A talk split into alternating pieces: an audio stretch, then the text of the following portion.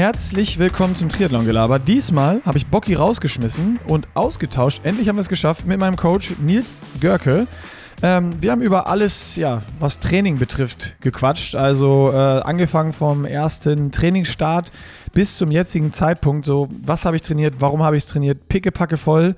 Die Folge, warum, wie, wo, was, wann, wer und wieso. Also äh, irgendwie alle Fragen beantwortet, viel rumgequatscht. Geht natürlich alles ums Project, ums Training, um Motivation, um Trainingssteuerung, um Planung, Inhalte und, und, und. Anderthalb Stunden sind es geworden, also eine Folge für einen Long Run hier. Ne? Nicht die typische Stunde, sondern wir sind ein bisschen übers Ziel hinausgeschossen. Wie immer diese Folge, natürlich, präsentiert von Athletic Greens, AG1. Ähm, ihr kennt es mittlerweile und wer es noch nicht kennt, kann alles nochmal bei uns im Blog nachlesen, warum AG1 für jeden Sportler eigentlich schon zum Pflichtprogramm gehört und in die tägliche Routine aufgenommen werden muss. Ist unten in den Show Notes verlinkt und äh, natürlich wie immer athleticgreens.com slash pushinglimits, unsere Landingpage. Da könnt ihr euch noch ein paar Goodies sichern. Und zwar bekommt ihr Travel Packs dazu. Ihr bekommt einen Edelstahl-Shaker. Ihr bekommt eine Edelstahl-Aufbewahrungsbox natürlich und einen Shaker. Vitamin D-Vorrat für ein Jahr und noch fünf Travel Packs. Und das Allerbeste, ihr könnt mit einer 60 Tage Geld-Zurück-Garantie eigentlich nichts mehr falsch machen. Das heißt, checkt's nochmal aus, athleticgreens.com slash Pushing Limits. Ne? Nur da gibt es die Goodies, ganz, ganz wichtig, das Pushing Limits nicht vergessen. Und einfach mal auschecken. Ihr seht es mittlerweile überall, AG1 ist in aller Munde. Das Zeug kann einfach was. Ich lege es euch nochmal ans Herz und jetzt geht's los mit dem Podcast. Endlich haben wir es mal geschafft, ähm, den ersten Coaches-Update-Podcast äh, hier hinzulegen. Ich habe mir meinen Coach Nils Görke geschnappt, der sitzt in Hamburg, ich sitze hier in Köln und äh, wir haben es vorher groß und viel angekündigt. Äh, ja, jetzt haben wir 2. Februar, also äh, Trainingsstart war, glaube ich, offiziell 1.8. Ich weiß gar nicht, stimmt das so? Ich glaube ja. Nee, kurz, vor, kurz vorm Kottel. Ja, kurz vorm Kottel, 1.8. Also wir haben äh, ein paar Monate gebraucht, um hinzu, es hinzubekommen, aber Endlich äh, hat es funktioniert. Kurzer Gastauftritt war ja schon im Triathlon-Gelaber auf äh, Fuerteventura, aber jetzt geht es nur um mein Training und äh, endlich bist du auch bei uns hier im Podcast angekommen, Nils. Ich hoffe, wir machen das jetzt häufiger und öfter. Ja, absolut. Ich meine, du weißt, ich bin ein großer Podcast-Fan. Hab mich riesig gefreut, auf Fuerteventura endlich mal wieder dabei zu sein. Gefühlt war es ja auch erst gestern, äh, aber es ist doch schon wieder, ist doch schon wieder verdammt lange her und seitdem ist verdammt viel passiert und trainings- und leistungsmäßig, Gott sei Dank, um nicht zu viel vorwegzugreifen, auch einiges in die richtige Richtung. Äh, ja, definitiv. Das, das, das kann ich so bestätigen. Aber lass uns mal, lass uns mal vorne anfangen. Äh, Bocky und ich haben ja immer so ein bisschen berichtet und mal bruchstückweise, ich meine, wer das auf Instagram verfolgt, da stehen dann immer am Ende der Woche ganz viele Zahlen und Trainingsstunden und äh, sonst was. Aber wir haben relativ wenig darüber gesprochen, ähm, was wir so trainingsinhaltlich gemacht haben, wie wir gestartet sind äh, was so die, die, deine Idee dahinter war und ähm, wie sich es bis jetzt entwickelt hat. Und dann äh, geben wir nachher auch nochmal so ein bisschen so, so einen Ausblick. Das können wir dann in den Podcasts, die dann danach kommen, nochmal so ein bisschen überprüfen. Äh, aber lass uns mal ganz vorne anfangen. Ich meine, so Kottel würde ich jetzt mal raus, rauslassen. Das war ja noch so ein kurzes Intermezzo, wo ich dich vor veränderte Tatsachen gestellt habe und gesagt habe, ach so, ja, hier in drei Wochen fahre ich noch dieses Zeitfahren da, ähm, sondern irgendwie danach, so klassischer, klassischer Start in die Triathlon-Saison, war dann ja bei mir auch am Ende irgendwie so erster, erster Elfter, oder? Wie, wie, wie, hast du das jetzt gesehen? Das war so, so habe ich es wahrgenommen. Äh, mal gucken, ob das äh, bei dir die gleiche äh, Idee dahinter war. Ja, schon. Also ich glaube, wir sind, sind wir nicht ein bisschen früher gestartet? Ich glaube, wir sind schon eher so erster Zehnter. Also eigentlich. Es stimmt, ja, erster Zehnter. Ja. Genau, also eigentlich ist ja klassisch, gerade wenn man so Hawaii als letzten Höhepunkt hat oder dann halt ein Rennen später, äh, Florida, sagen wir jetzt mal, reden wir mal vor dem Vor-Covid-Zeitalter. Und da waren ja immer so Hawaii oder Florida die letzten Rennen des Jahres. Das bedeutete dann halt einfach den Oktober über oder den November über Pause machen und dann klassischer Einstieg Anfang November beziehungsweise irgendwann Mitte, Ende November. Wir haben es ein bisschen vorgezogen, einfach weil euch ein bisschen Grundlage aus den Jahren vorher gefehlt hat. Interessanterweise. Ein bisschen. Ein bisschen, ganz kleines bisschen. Interessanterweise, ich habe es dann ja auch primär eigentlich über, über Social Media verfolgt. Und was ja ganz auffällig war in den ersten Wochen und Monaten, dass ja eigentlich die Trainingsinhalte, die ihr nur am Rande erwähnt habt, sowohl bei Bocky als auch bei dir sehr ähnlich waren. Also es war eigentlich bei allen beiden oder bei beiden ging es darum, erstmal so ein bisschen die VO2 Max anzutriggern, ein bisschen größer zu bringen. Für mich war dann wichtig, bei dir erstmal herauszufinden, was kann ich dir zumuten. Gerade läuferisch war das für mich so eine große Unbekannte. Beim Schwimmen kann man bei dir natürlich nicht viel verkehrt machen. Radfahren, gerade im November, Dezember, wo jetzt auch noch nicht das Wetter ist, dass man draußen massenhaft Stunden schrubbt. Also beim Radfahren kann man eigentlich auch nicht so viel kaputt machen, es sei denn, man ballert jetzt viermal bis fünfmal pro Woche VO2 Max Intervalle, was vielleicht auch einige machen, aber was glaube ich nicht besonders schlau ist.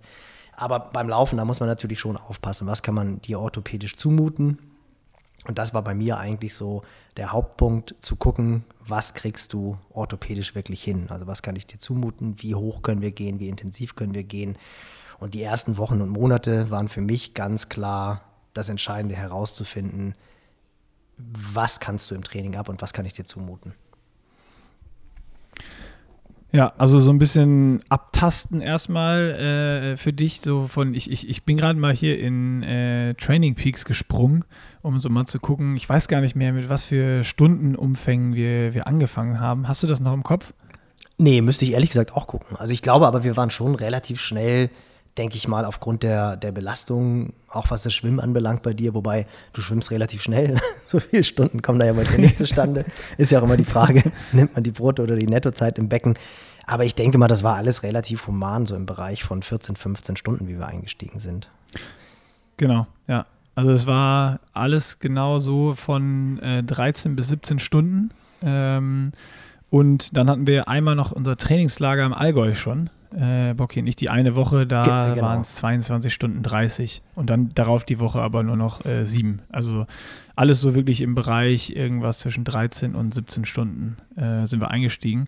Was aber natürlich, ähm, muss ich auch sagen, da zurückblicken, ich meine, durch die Motivation, die ich hatte, fiel, fiel mir es dann in Anführungsstrichen leicht, aber ähm, das war ja schon so viel Training, wie ich ähm, die letzten Jahre zumindest nicht regelmäßig ähm, auf jeden Fall lange Zeit gar nicht gemacht habe. Also wir haben manchmal ja unsere dummen Challenges da gemacht mit irgendwie jeden Tag laufen im Februar oder mal 1000 Kilometer Gravel fahren in zehn Tagen, aber es war so immer absehbar äh, bis zu maximal einem Monat. Ähm, und äh, da muss ich schon sagen, das war für mich, da hatten wir ja auch schon oft drüber gesprochen, organisatorisch so eine, so eine richtige Umstellung, erstmal da auch reinzufinden und ähm, ja, meinen Alltag komplett anders und neu ähm, zu, zu organisieren.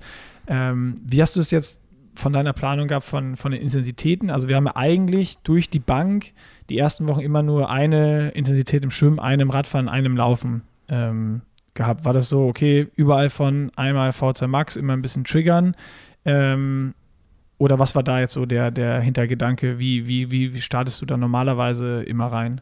Genau, das ist eigentlich so ein klassischer Start. Also klassisch fange ich eigentlich immer erst so ein bisschen über motorische Sachen an, was wir ja auch gemacht haben dass wir halt viel so Strides einbauen oder beim Radfahren dann halt sechs bis acht Sekunden Sprints, beim Schwimmen die klassischen 15 äh, Meter Sprints aus der Wand raus, ersten zehn Züge voll. Also, dass man einfach die ganze Motorik und auch den Knochen- und Bänderapparat darauf vorbereitet, dass da in den nächsten Wochen ein bisschen was Härteres kommt. Und dann fängt man halt, oder fange ich dann klassisch mit VO2 Max-Intervallen an, Klassiker wie 30-30 beim, beim Radfahren oder 30 Sekunden Hill Raps beim Laufen, beim Schwimmen dann halt 50er und bei dir, das hattest du ja auch schon erwähnt, das war bei uns beiden, glaube ich, auch so die große Unbekannte. Wir wussten ja auch gar nicht genau, was kommt jobmäßig noch auf euch zu. Also dieser Nebenpart, dem bei den Profiathleten, der, glaube ich, sehr häufig unterschätzt wird, sei es jetzt Sponsorenarbeit, sei es jetzt bei euch Social Media Arbeit. Das war ja auch etwas, wo ihr beide am Anfang gesagt habt, ich erinnere mich an unser Sponsorentreffen in Rot. Ja, nee, das ist alles überhaupt kein Problem, das lagern wir alles aus. Und jetzt habt ihr ja doch so 10, 12 Wochen später realisieren müssen, dass ganz auslagern ist halt doch nicht und die Community will dann doch noch relativ viel auch von euch sehen und das ist ja auch das, was das Projekt ausmacht. Was aber jeder Profi-Triathlet hat oder Profi-Triathletin, also die trainieren auch nicht nur, sondern die müssen auch ihre ganzen Sponsorenverpflichtungen wahrnehmen, haben da mal ein Shooting, hier mal ein Shooting oder müssen da mal ein Insta-Takeover machen. Und das ist ja auch etwas, was wir auch erstmal ausloten mussten, was geht dafür letztendlich drauf und können wir wirklich das Training 100% aufs Training auslegen oder habt ihr einfach auch Verpflichtungen, die aufs Training Einfluss haben? Ähm, von daher waren die ersten Wochen eigentlich relativ smooth, um erst einfach mal zu gucken, was steht an. Und da ist es dann halt ganz wichtig, euch nicht zu überfordern oder dich halt nicht zu überfordern. Deswegen einfach auf Nummer sicher gehen und eine intensive Einheit pro Woche nach der Eingewöhnungsphase. Das war so das Credo. Ja, also äh, stimmt. Und ich hatte, ist mir gerade noch eingefallen, obwohl du gesagt hast, viele Strides und sowas, das hatte ich äh, vorher auch noch nie in meinen Trainingsplänen. Ich hatte eigentlich in jeder Einheit hatte ich irgendeine kleine Aufgabe. Also sei es äh, Lauf-ABC, was mal am Ende mal in der Mitte irgendwie eingebaut worden ist und äh, du hast ganz viel beim Laufen, bei mir jetzt zumindest mit Sprints gearbeitet. Also das war eigentlich immer diese eine V2 Max-Einheit, aber es waren mindestens noch ein, meistens sogar zwei Einheiten, wo nochmal ähm, fünf bis zehnmal 50 bis 100 Meter äh, ähm, Steigerung oder Sprints oder sonst irgendwie was drin waren. Was ist da der, der, der Hintergrund so ein bisschen? Genau, das ist im Grunde auch so der, der Ansatz, dass du halt versuchst, eine relevante Geschwindigkeit, also gerade so über diese Strides, da läufst du ja 100 Meter, die du so unwesentlich schneller läufst als deine 10 Kilometer Bestzeit. Also ich sage jetzt mal, wenn du ein ich bin immer vollgelaufen. Du bist immer vollgelaufen, deswegen hat es auch, am Anfang, auch am Anfang nicht so gut funktioniert. nee, habe das auf Fuerteventura gerafft, wo du, wo du uns das nochmal erklärt hast dann. das ist halt einfach, das ist halt einfach die, die, ja, die Motorik darauf vorbereitet wird, auf das, was da was kommt. Und wenn du halt am Anfang lange nicht mehr gelaufen bist, dann müssen sich gerade der Sehnapparat, der muss sich halt wirklich vorsichtig erst dran gewöhnen. Und wenn du dann die ganze Zeit nur in einer langsamen Geschwindigkeit rumläufst, dann vergisst halt einfach die Muskulatur, gerade die, die Fast-Switch-Fasern vergessen dann halt einfach, was kommt. Und das ist eine ganz gute Möglichkeit zur Vorbereitung als auch zur Nachbereitung von solchen Läufen, also Nachbereitung der ruhigen Läufen oder dann Vorbereitung der Intervallläufe, ähm, diese Spannung zu erzeugen und auch die Motorik zu erzeugen.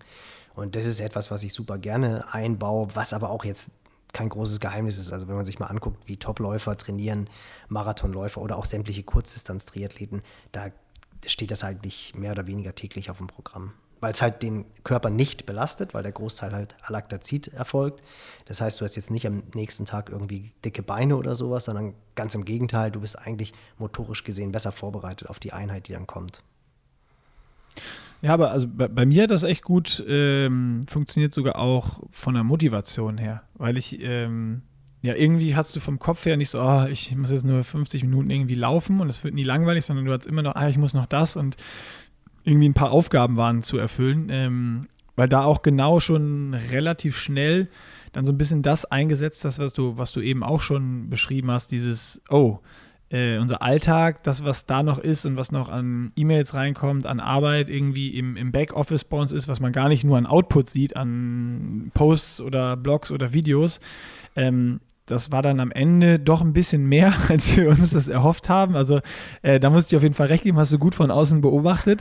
ähm, und das hat mir aber geholfen, da also A, diese Struktur zu haben und auch nicht dieses, oh, jetzt so 40 Minuten einfach nur laufen, sondern ich hatte immer eine Aufgabe und deswegen war mein Fokus eigentlich relativ hoch am Anfang schon bei den, bei den Einheiten auch immer. Ich hatte irgendwie, okay, darauf kann ich mich konzentrieren, das kann ich machen.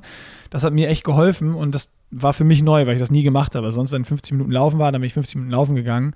Ähm, und ja, keine Ahnung, vielleicht ist auch das Project ein bisschen ernst daneben. Also ich habe auch dann, wenn er mal drauf stand bei irgendeiner Einheit, ein paar Strides machen oder so, dann war das so halbherzig oder eh weggelassen. Ähm, und das habe ich da schon mit eingebaut immer. Und das hat mir so vom Kopf her irgendwie echt geholfen, okay, das nehme ich noch mit, ich laufe und ich, ich war dann irgendwie mehr, jetzt ist Training. Ähm, und nicht irgendwie noch, ah, ich muss noch den Call, sonst wenn ich mal einfach nur locker laufen gehe, ich meine, jeder kennt es wahrscheinlich, dann driftest du auch so ab mit deinen Gedanken, dann ist die Runde zu Ende, dann bist du zu Hause, schließt auf und gehst hoch. Ähm, und das war irgendwie so, okay, ich wusste, dann habe ich mir überlegt schon, wo mache ich die äh, Strides, wo mache ich vorher die, die, die äh, Lauf-ABC-Geschichten. Und äh, dann, ich war einfach fokussierter bei den Einheiten, nur dadurch, dass ich noch so Aufgaben hatte. Das war, das war so eine Sache, die mir relativ stark am Anfang, wo ich auch noch nicht viel drüber gesprochen habe. Ich glaube, mit Bocky im Podcast habe ich es einmal äh, gesagt, dass ich es geil finde, dass ich immer so kleine Aufgaben habe, aber das hat mir extrem geholfen, wirklich Fokus auf die Einheiten zu setzen. Und äh, das war echt geil. Ja, das ist aber auch ein ganz interessanter Punkt, den du ansprichst, weil viele klassische Amateurathleten, die halt einen vollgepackten Alltag haben und da ist ja eigentlich so diese klassische Situation. Ich sage jetzt einfach mal, du sollst im November, Dezember 40 Minuten laufen und sollst dann am Ende noch 8 mal 100 Meter Strides machen mit 100 Meter locker Traben dazwischen. Und dann hast du halt einen mega stressigen Arbeitstag, kommst dann aus dem Office und sagst, boah, scheiße, eigentlich habe ich überhaupt keinen Bock mehr jetzt zu rennen, aber doch, das, wir haben November, ich bin hochmotiviert, diese 40 Minuten ziehe ich jetzt noch durch. Und das ist dann relativ häufig, wenn du dann bei den Athleten guckst und, dann haben sie diese Strides halt eben nicht gemacht und sagen, boah, ich habe das komplett vergessen, weil du das halt einfach nicht so im Relevance-Set drin hast. Oder du läufst halt deine Hausrunde.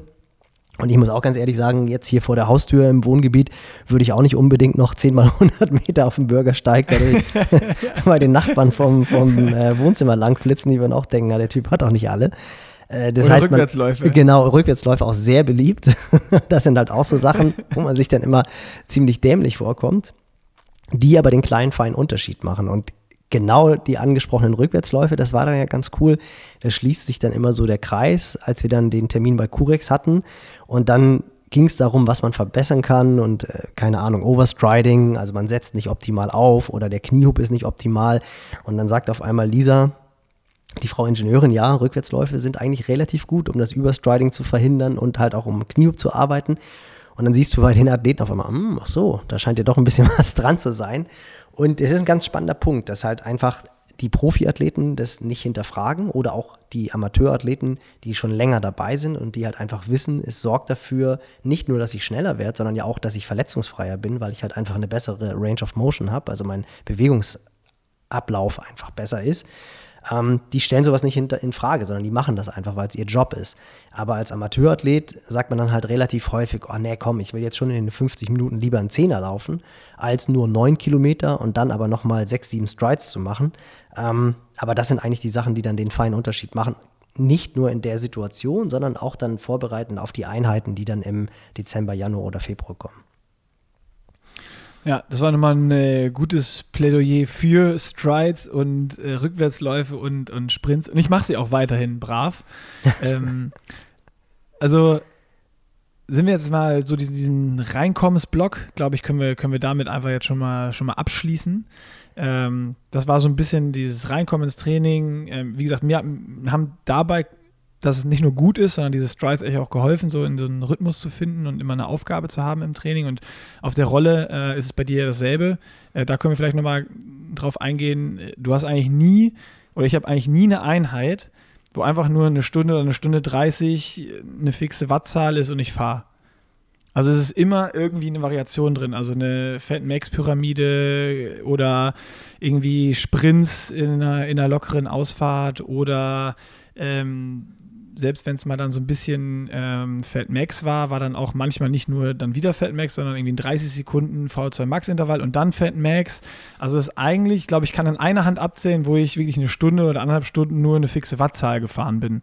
Ähm, ist es da das Gleiche, dass du auch motorisch das aufbrichst oder was hast du da für Hintergedanken, warum du das machst? Genau, auch da ist so diese Motorik ein ganz wichtiger Punkt, aber natürlich auch im Fat Max Bereich du hast halt einfach hier im, in, in unseren Breitengraden nicht die Möglichkeit, sofort vier, fünf Stunden Rad zu fahren. Also auch zeitlich ist es halt relativ schwierig beim Neueinstieg. Und das heißt, du versuchst irgendwie aus einem beschränkteren Zeitbudget mehr rauszuholen. Das ist eigentlich so ein klassisches Altersklassending, die ja nur begrenzt Zeit haben. Also bei den Profis ist irgendwann der Zeitpunkt erreicht, wo du halt einfach sagst, okay, der, der, das zeitliche Volumen des Trainings darf kein Hindernis sein. Wenn ich Profi bin und wenn ich Rennen gewinnen will, dann muss ich alles ermöglichen, was halt auf dem Plan steht. Trotzdem gibt es irgendwann, also in den 90er Jahren wurde regelmäßig bis, bis 40 Stunden pro Woche trainiert. Mittlerweile weiß man, dass man halt wahrscheinlich so im Bereich von 30, vielleicht auch mal 35 Stunden pro Woche trainieren kann, aber irgendwann ist halt einfach so der Zeitpunkt erreicht, oder das Volumen erreicht, wo es dann halt kippt und wo dann die, die hochintensiven Einheiten wahrscheinlich dann leiden. Und im November macht es ja keinen Sinn, wenn du einsteigst, sofort mit 30 Stunden einzusteigen. Das heißt, da versuchst du dann halt bei solchen Rollenprogrammen schon mehr in Fat Max Bereichen zu trainieren. Und jeder weiß es auch, wenn ich auf der Rolle sitze, ist jede Veränderung, die irgendwie fünf Minuten stattfindet, herbeigesehen. Und wenn es halt einfach nur 10 Watt mehr sind, was ja letztendlich völlig egal ist, ob ich 180 Watt oder 190 Watt fahre, aber wenn dann halt mein Wahoo piepst am Lenker, dann denke ich halt so, oh geil, endlich darf ich die nächste Stufe sind. Und so funktionieren wir ja wirklich. Also wir wenn du dich aufs Rad setzt und du sollst jetzt 90 Minuten G1 fahren, dann denkst du, boah, ist das langweilig.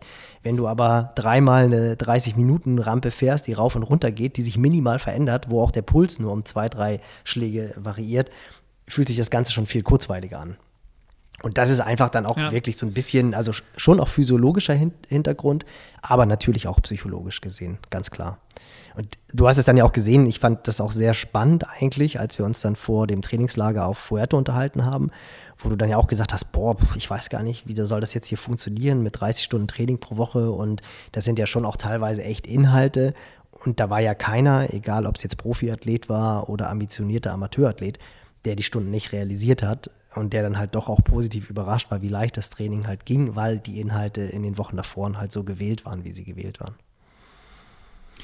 Genau, ja, sind wir schon beim Trainingslager. Das war dann äh, der, nächste, der nächste große Step hier. Ähm, da ging es dann einmal, wie du schon gesagt hast, hoch auf äh, 30 Stunden. Und ich hatte mich, das äh, hast du gerade schon gut angesprochen, ich war so darauf eingestellt, ah oh, geil, jetzt Sonne, Trainingslager und wir setzen jetzt so einen schönen Grundlagenblock. Und ähm, Schwimmen war ja klar, Schwimmen ist immer irgendwie mit Programmen und Intensitäten. Da habe ich gesagt, ja, wir fahren einfach, wir fahren einfach viel Rad und laufen ein bisschen. und dann war irgendwie der erste Tag, das weiß ich noch, am ersten Tag waren dann schon so vier Sessions drauf. Und dann dachte ich schon so, hä, das habe ich mir mal irgendwie anders, anders vorgestellt. Und dann kam irgendwann der Plan von dir rein, dann standen da trotzdem weiterhin diese 30 Sekunden Hügelläufe drauf und 30-30er drauf. Und dann dachte ich so, ja, okay. Wie ich mir das vorgestellt habe, ist es ist, ist jetzt hier nicht. Also ich habe mal dieses typische, okay, geil, ich fahre ins Trainingslager, wenn ich mir jetzt meinen Plan selber gemacht hätte, ich setze mir, also ich laufe, dann laufe oder schwimme morgens, dann frühstücke ich und dann fahre ich einfach den ganzen Tag Fahrrad. Um 10 Uhr. So, das, mit, dem, mit dem Hintergedanken bin ich äh, angekommen. Dem war ja nicht ganz so. Ähm, hol uns da nochmal oder nimm uns da nochmal, was, warum dann auch ein Trainingslager nicht so gestaltet wird, dass man einfach nur viel trainiert und einfach nur einen Grundlagenblock setzt und äh, wie wir es dann spezifisch gemacht haben nochmal. Ja, also es war ja jetzt schon letztendlich, wenn du schaust, waren die Anteile, die intensiv waren, sehr, sehr gering. Also ich bin, bin ja. jetzt kein großer, kein großer Zahlen-Nazi, aber es war wahrscheinlich, wenn wir es hochrechnen, im Bereich von irgendwie 5%, maximal 10%. Ähm, das heißt, es war schon sehr, sehr viel klassisches Grundlagentraining eigentlich. Und ich erinnere mich da auch an einen Rüffel, das hatten wir, glaube ich, ja beim letzten Podcast auch schon besprochen, wo ich euch dann ein bisschen die Ohren lang ziehen musste, dass sie halt nicht in dieses Mischtempo rein verfällt und das dann doch wieder eher so ein Bereich ist, der dann nicht so klar definiert ist. Aber. Das, war das, das waren die Hamburger. Das, äh, die Schuld muss ich komplett von allen anderen weisen. Das ist äh, die Gruppe Mischtempo Fischmarkt gewesen. Ja, und dann war ja noch die Eskalationsgruppe, das war eine Person, das war Funk, der offiziell seine Offseason ausgeläutet hat quasi. und der wollte natürlich, dass man diesen Knall dann auch bis Nürnberg hört, hat ist ihm auch gelungen. Aber der kann das halt auch mit einem Bein, aber das war, das war dann ja auch ganz gut. Ähm, nein, ernsthaft, natürlich ist es so, wenn du jetzt im äh, November, Dezember die intensiven Einheiten machst, und dann hast du die, den Luxus für zehn Tage oder zwei Wochen lang ins Trainingslager zu fahren, dann macht es keinen Sinn, diese intensiven Einheiten zu unterbrechen. Also ja. das Training bei uns ist ganz klar darauf ausgelegt, dass wir immer versuchen, eine Konstanz zu haben und dass die Einheiten immer aufeinander aufbauen. Ganz klassisch ist wirklich irgendwie wieder Einstieg, dreimal, sechsmal 30, 30, dann dreimal achtmal 30, 30, dann dreimal zehnmal 30, 30. Und wenn dann ein Trainingslager kommt, dann versuche ich das Ganze natürlich aufrechtzuerhalten, weil wenn ich dann zwei Wochen lang dieses System nicht mehr anspreche, mache ich nach dem Trainingslager dann in der Regel schon irgendwie eine Entlastungswoche. Und dann steige ich in den Reiz wieder ein.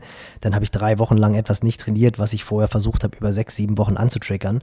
Und das wäre dann natürlich verlorene Zeit. Das heißt, es wird immer auch zu dem Zeitpunkt dann was Intensives drauf sein, was auch zu Hause auf dem Plan ist. Ich versuche aber natürlich einfach das Volumen deutlich höher zu fahren. Und was natürlich für mich auch cool war, ist, dass ich vor Ort war und euch dann auch in der Motorik gesehen habe. Und das ist ja auch immer etwas, was mir recht wichtig ist, dass ich halt den Athleten in der Belastung sehe, auch in der Müdigkeit sehe.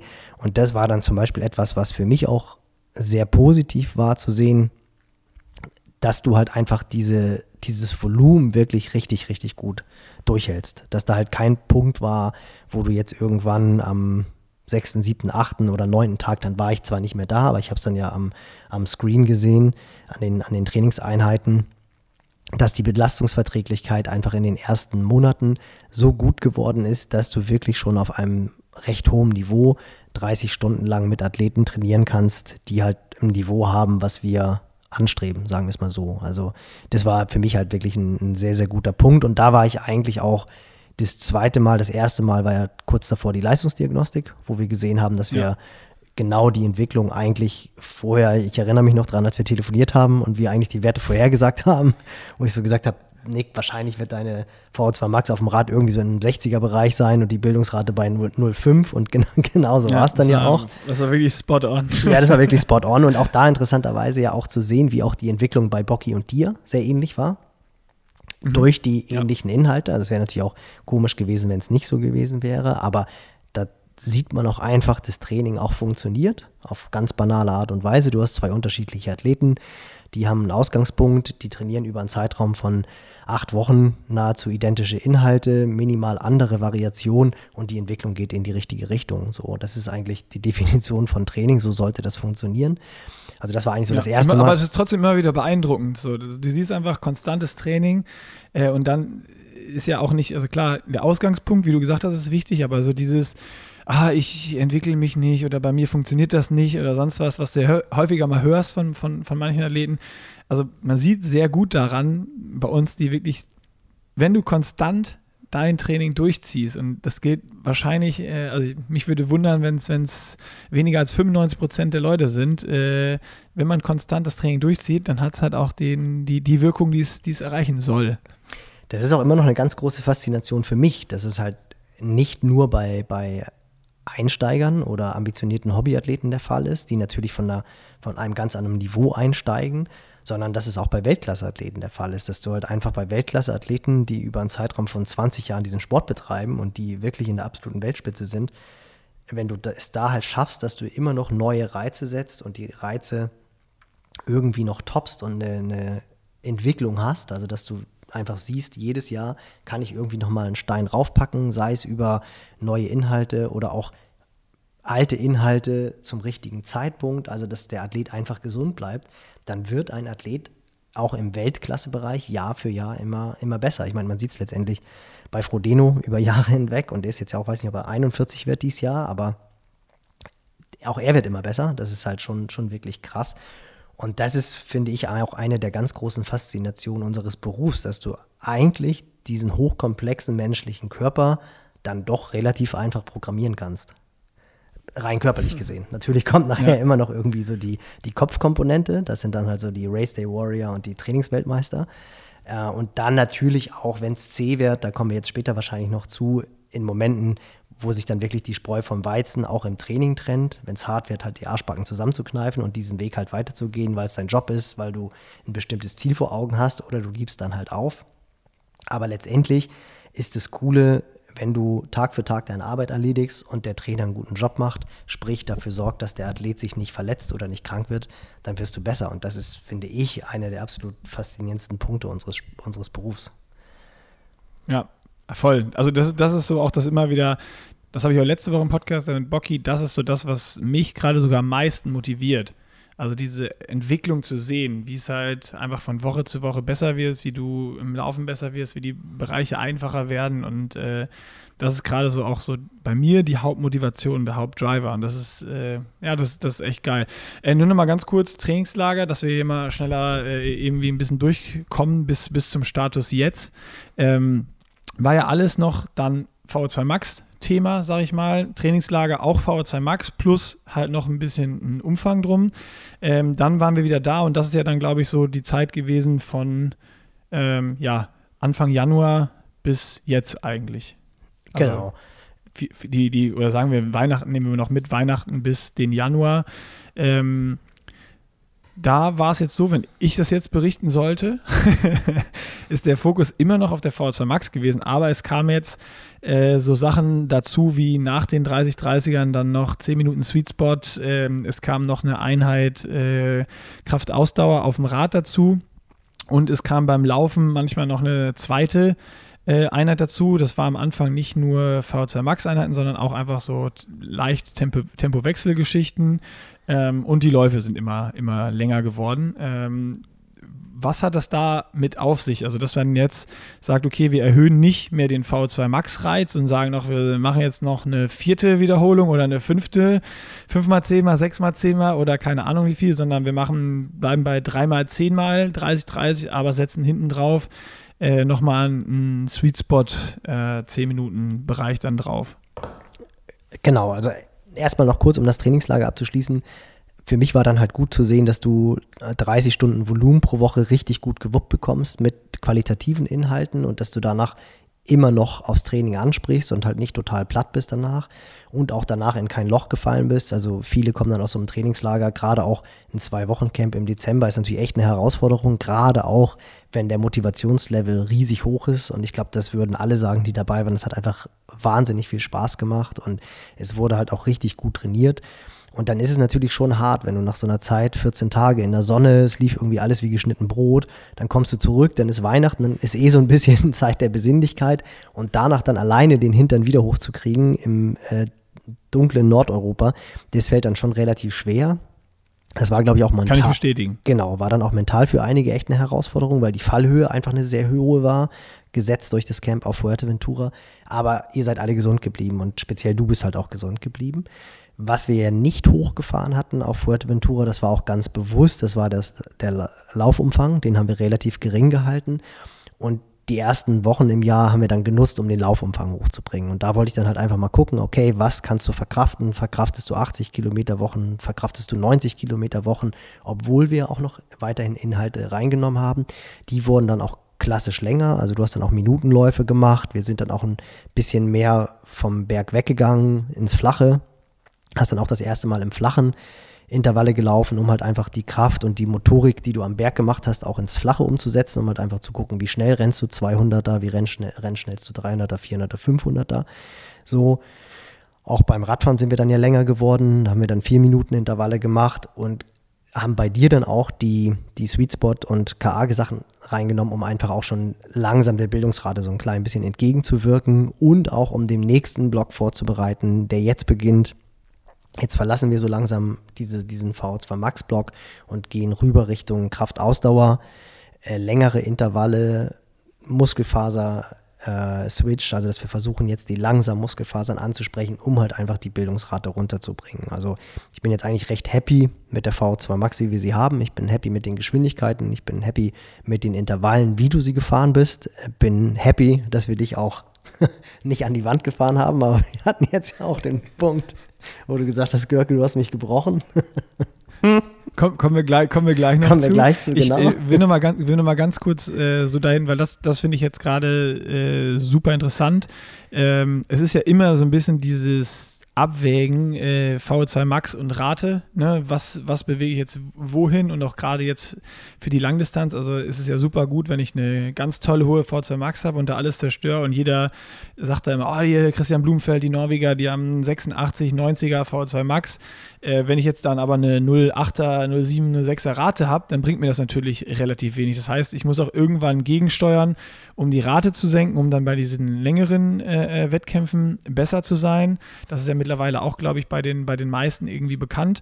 Ähm, und das ist dann jetzt so diese, dieser Gedanke dahinter, dass ich trotzdem noch den V2 Max Reiz setze, die 30-30er fahre, aber dann hinten drauf einen 10 Minuten Sweet Spot fahre, um so ein bisschen, ähm, klar, V2 Max zu triggern, aber um die Rate nicht jetzt durch die Decke schießen zu lassen, dass ich nachher nicht äh, mit einer 0,7er Rate vom, vom Rad steige bei der nächsten Diagnostik.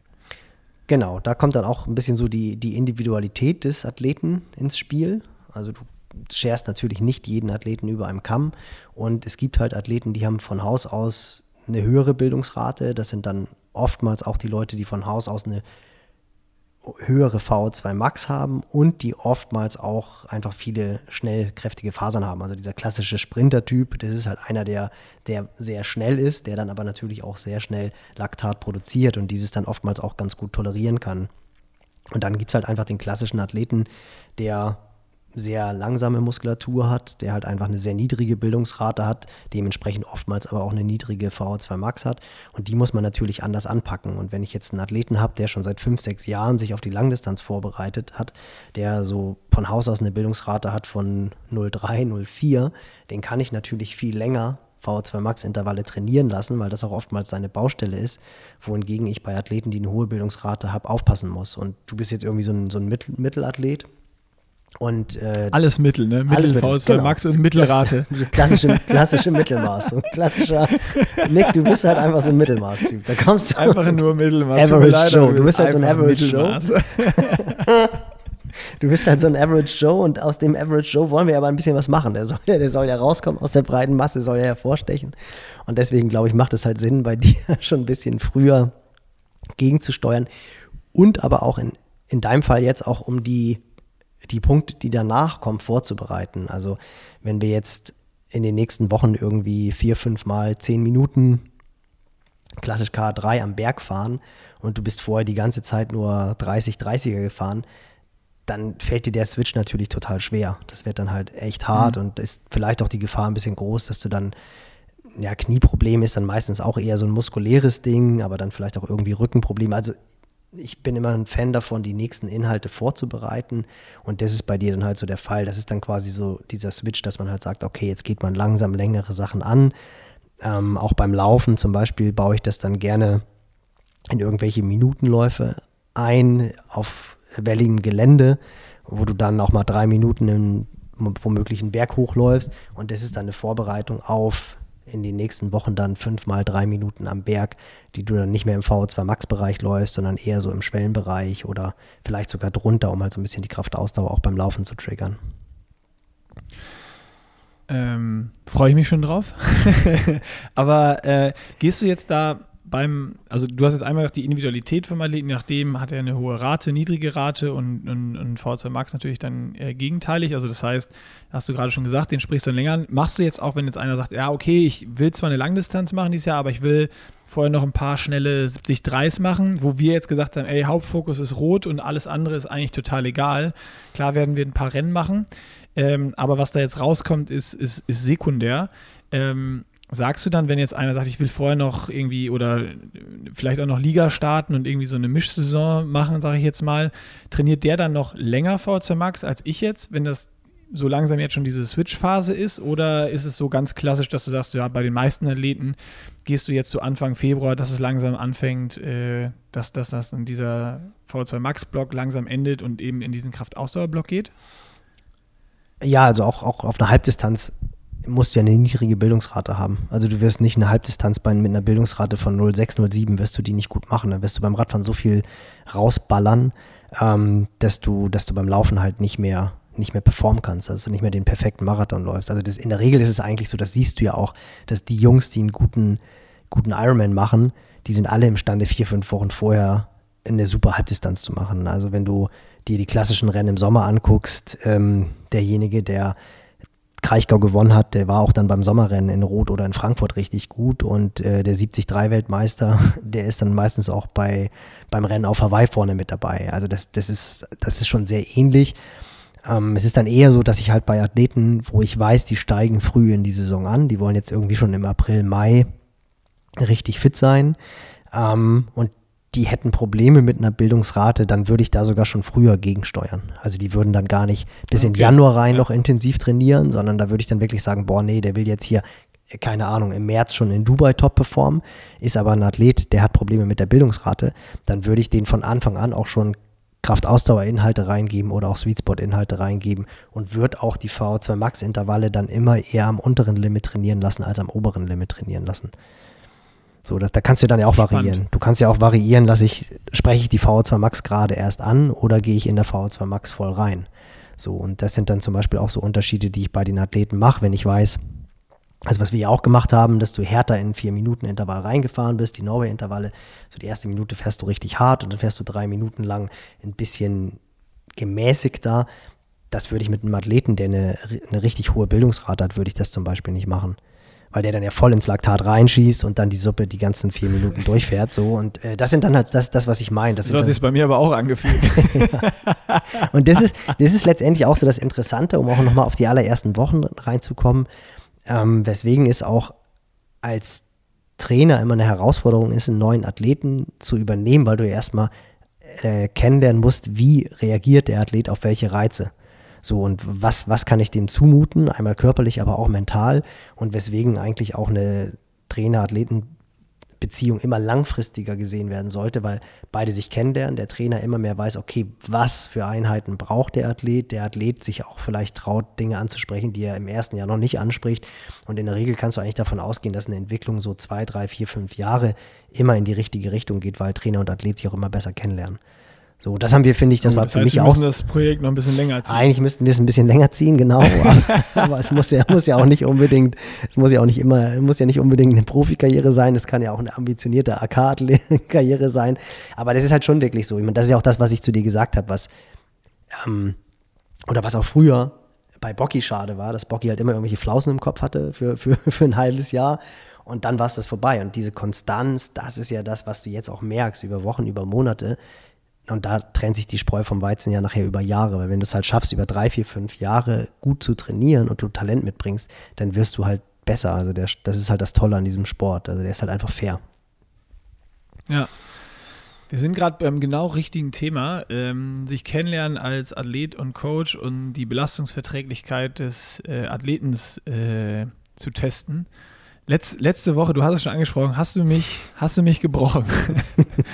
letzte Woche musste ich die, äh, also nachdem ich, wer es gesehen hat, den Vlog über den VZ Max Tag, nach dem Tag hatte ich zwei einfache Tage und dann hatte ich einen relativ ähnlichen Tag nochmal. Ähm, und da hat es mich beim Laufen sowas von aufgestellt, dass ich, äh, also es war eine Intervallserie von zweimal zweimal eine Minute, zweimal zwei Minuten, dreimal drei, äh, zweimal drei Minuten. Und die letzten drei Minuten, die musste ich weglassen. Und ich habe aber auch davor die, den zweiten Satz nicht mehr die Bereiche oder bei weitem nicht mehr die Bereiche erreicht, die ich äh, erreichen sollte von der, von der Laufpace. Also ähm, ich sollte die laufen zwischen 3,16 und 3,25. Und ähm, das hat beim, beim ersten Satz hat das noch so mit Hängen und Würgen geklappt. Da sind die drei Minuten waren so auf 3,30 und dann äh, bin ich den zweiten Satz angelaufen. Die ein Minuten Sache, die kriegst du irgendwie durchgedrückt, aber da habe ich schon gemerkt, oh oh, das, das wird ja heute ganz, ganz, ganz zäh. Und ähm, ich habe mir dann noch verzweifelt ein Gel reingedrückt und irgendwie alles versucht, um gegenzusteuern. Aber dann die, als die, der erste zwei Minuten Intervall da war, da war schon noch 3,45 und ging dann hoch auf 3,50. Und dann habe ich gedacht, ey, wenn ich hier den nächsten nicht mal mehr vierer Schnitt halten kann, dann macht das, glaube ich, glaube ich, keinen Sinn. Ähm, und da hast du mich dann da hast du mich dann gebrochen. Da habe ich geschrieben, heute, heute, heute ging nichts mehr. Äh, du hast es geschafft. Ähm, das Ziel, jetzt einen Athleten zu brechen, war es ja sicherlich nicht, aber ähm, das, das ist dann jetzt wahrscheinlich das, was du eben beschrieben hast, so dieses, dieses Abtasten auch, okay, wie viel Belastung geht rein, wie ist die Form gerade, wie ist der Übung. Davor waren diese hohen Laufumfänge von 80 Kilometer, die du schon angesprochen hast. Ähm, so, war das so ein Auschecken oder war das jetzt eigentlich, ja, die Inhalte stehen jetzt an und äh, gucken wir mal, ob er es schafft oder nicht?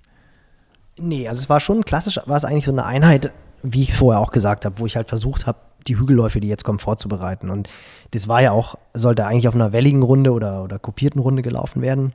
Das, das, das will ich noch kurz äh, einfügen. Bin ich die, den ersten Satz und da bin ich aber schon bei, nach, dem, nach den ersten drei Minuten bin ich rechts abgebogen auf eine flache Runde gewechselt und habe gedacht, so kriege ich es durch, aber es hat auch nichts gebracht. Ja, das ist, das ist auch immer so, das ist ja auch eh immer so dieser, dieses, dieser Mist eigentlich an diesen, an diesen Geschwindigkeitsvorgaben. Also ich finde es auf der Bahn, finde ich es eigentlich ganz cool, weil da kannst du halt einfach super gut pacen. Ähm, aber wenn du es halt so Garmin gesteuert läufst, dann läufst du irgendwie um Kurven, dann hast du eine Häuserschlucht oder hast irgendwie eine Baumschlucht und dann passt das Ganze nicht. Und ich finde es eigentlich cooler, solche Einheiten auch so ein bisschen nach Gefühl zu laufen. Also deswegen versuche ich das ja auch immer so ein bisschen mit reinzugeben. Es soll halt schon irgendwie VO2 Max sein, aber du sollst jetzt nicht aus dem Leben zu schießen. Ähm, und da sind halt so die Geschwindigkeitsbereiche echt schwer zu treffen. Und da sollte man sich eigentlich auch nicht von runterziehen. Also die Einheit war schon geplant, die hatte halt schon Sinn, Einmal, um den Reiz in dieser Woche zu erhöhen, um eine zweite VO2 Max-Einheit zu haben, um motorischen Reiz zu haben. Also einmal diese Anstiege oder die, die Geschwindigkeiten berghoch zu laufen oder die Intensitätsbereiche berghoch zu laufen, aber auch mal bergunter, was ja auch total gut ist. Auf einmal musst du dann bei leichten Gefälle eine Minute richtig schnell laufen. Das musst du ja motorisch erstmal hinbekommen. Gerade für dich als großen, schwereren Athleten ist es ja nicht ganz so einfach mit deinen langen Haxen. So, und das ist dann ja. immer eine, eine ganz gute Vorbereitung, um dann halt auf der Bahn später schnell zu laufen. Deswegen bin ich eigentlich ein großer Fan auch von im Gelände laufen.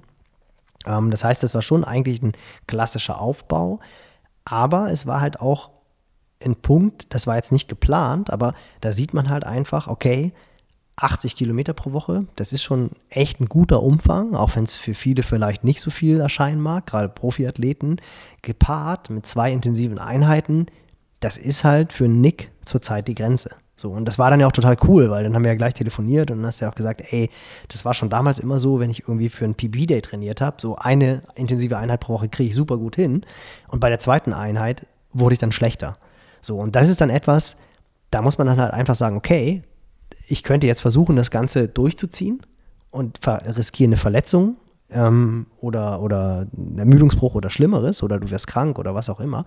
Oder aber ich sage, okay, komm, wir haben jetzt eine, eine Kilometergrenze gefunden oder wir versuchen im Umfang vielleicht nochmal ein bisschen höher zu gehen, können aber nur maximal eine intensive Einheit pro Woche machen. Und das passt auch vom Zeitpunkt her ganz gut, weil diese hochintensiven Sachen jetzt eh weniger werden. Also wir, wir machen jetzt halt eh den Wechsel. Ähm, aber das war vom, vom Learning her natürlich total cool. Und wenn man das jetzt langfristig sieht, wäre das in ein, zwei, drei Jahren der Trigger, um dann noch schneller zu werden, wenn man halt weiß, okay, in drei Jahren sind wir so weit, dass du pro Woche deine 80, 90 Kilometer pro Woche läufst und relativ problemlos die zweite Einheit schaffst. So, und das ist auch der klassische Unterschied zwischen zwischen dann Amateurathleten, die sehr gut werden, die ja zeitlich einfach begrenzt sind. Du kannst kaum Amateurathleten 100 Kilometer pro Woche laufen lassen. Kannst du schon, aber ob Sinn macht, ist die Frage. Das heißt, die laufen alle so 60, 70 Kilometer pro Woche. Und die, die es halt schaffen, in diesen 70 Kilometern plus Job auch noch eine zweite intensive Einheit einzubauen und das zu verkraften, sowohl körperlich als auch mental, das sind dann meistens die, die dann halt auch im AK-Bereich im Ironman an die drei Stunden laufen oder schneller. So und ich habe ich hab mal eine Frage, das finde ich jetzt ganz interessant, ähm, was du eben auch angesprochen hast, dass du dann sagst, okay, die wellige Runde, da, da ist dann natürlich eh schwierig mit der, mit der Pace. Ich meine, ich bin auf der gleichen Runde auch schon Intervalle gelaufen und konnte die Pace dann, dann gut halten und wenn du die dann halten kannst, dann kannst du auch einhauen, okay, jetzt ging es irgendwie hoch oder Gegenwind und dann ist es fünf Sekunden langsamer. Aber wenn du so viel oft bist, wie ich jetzt oder so von weg bist, das hat mich schon extrem runtergezogen. Und deswegen habe ich dann auch den letzten, das letzte drei Minuten Intervall irgendwie dann auch sein gelassen. Ich sage, ja gut, ey, wenn ich jetzt hier vier Minuten laufe, so was bringt denn das jetzt? Und danach der Einheit musste ich auch erstmal mich so ein bisschen sammeln, ähm, um dann nochmal wieder aufs Rad zu steigen, um da die, die, die zweite intensive Einheit äh, äh, dann noch zu machen, die dann wieder gut war auf dem Rad. Ähm, würdest du so als, als Tipp geben, wenn man sich schon so fühlt? Also ich, ich habe vor der Einheit wusste ich, okay, das wird jetzt hart einfach. Ähm, und wenn ich jetzt sage, ich laufe die aber trotzdem auf einer kopierten Runde, ein bisschen, bisschen hügelig und sage halt, ey, wenn ich weiß, heute wird es vielleicht schwierig, diese, diese Pace zu halten und mit der, mit der äh, Pace, mit, der, mit dem GPS ist es jetzt vielleicht eh nicht 100% on, äh, vielleicht einfach nur die Uhr anzustellen, dass ich gar nicht sehe, wie schnell ich laufe und einfach zu sagen, ich laufe die komplett bei viel und ey, wenn die halt vier, vier Minuten sind oder vier, zehn, ist ja scheißegal, solange die halt intensiv sind und du deinen, deinen Puls hochbringst und der Reiz gesetzt ist, ist es ja genau das, was, was du als Coach dann ja eigentlich willst. Bei mir war es aber so, ich konnte es gar nicht mehr durchziehen, weil ich gesehen habe, ich bin seit irgendwie, das waren acht, neun Intervalle und neun Intervalle waren langsamer, als ich laufen soll. Und das war dann einfach von der Birne für mich so, nee, kein Bock mehr, scheiße, richtige Kackeinheit, voll irgendwie verfehlt, bringt jetzt nichts mehr, äh, auch kein Bock mehr aufs Radfahren nachher. Äh, ich bin ja jetzt schon zu kaputt, warum soll ich dann nochmal aufs Rad gehen? Und wie ich gesagt habe, auf dem Rad ein paar Stunden Pause, gute Pflege und die Radintervalle ging ja dann alle wieder.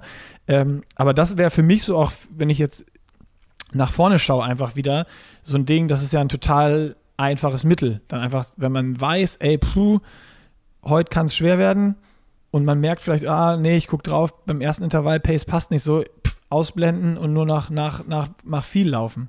Genau. Ja, das ist ja auch so immer dieses, dieses Fluch von dem sofortigen Feedback, ne? Also, ähm, früher hast du nie gewusst, was läufst du gerade. Also bevor du mit Watt trainiert hast beim Radfahren, bist du alles nur noch Gefühl gefahren oder hast bestenfalls mal die Herzfrequenz angeguckt und die äh, reagiert natürlich immer total verzögert.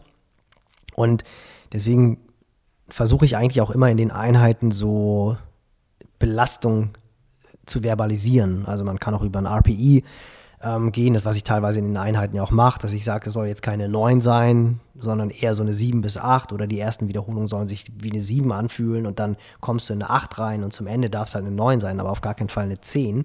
Und im Grunde genommen ist das total gut, weil du, es, es gibt ja so viele Gründe, weswegen du an dem Tag vielleicht nicht die Pace laufen kannst. Und wenn es einfach nur ein gestörtes GPS-Signal ist, genauso auch beim Radfahren, auch da hast du Tage, wo du halt einfach merkst, ey, mein Puls geht hier gerade bei den ähm, geht voll durch die Decke. Ich soll einfach jetzt mal 420 Watt fahren und äh, Swift oder der Kicker, der, der steuert das halt.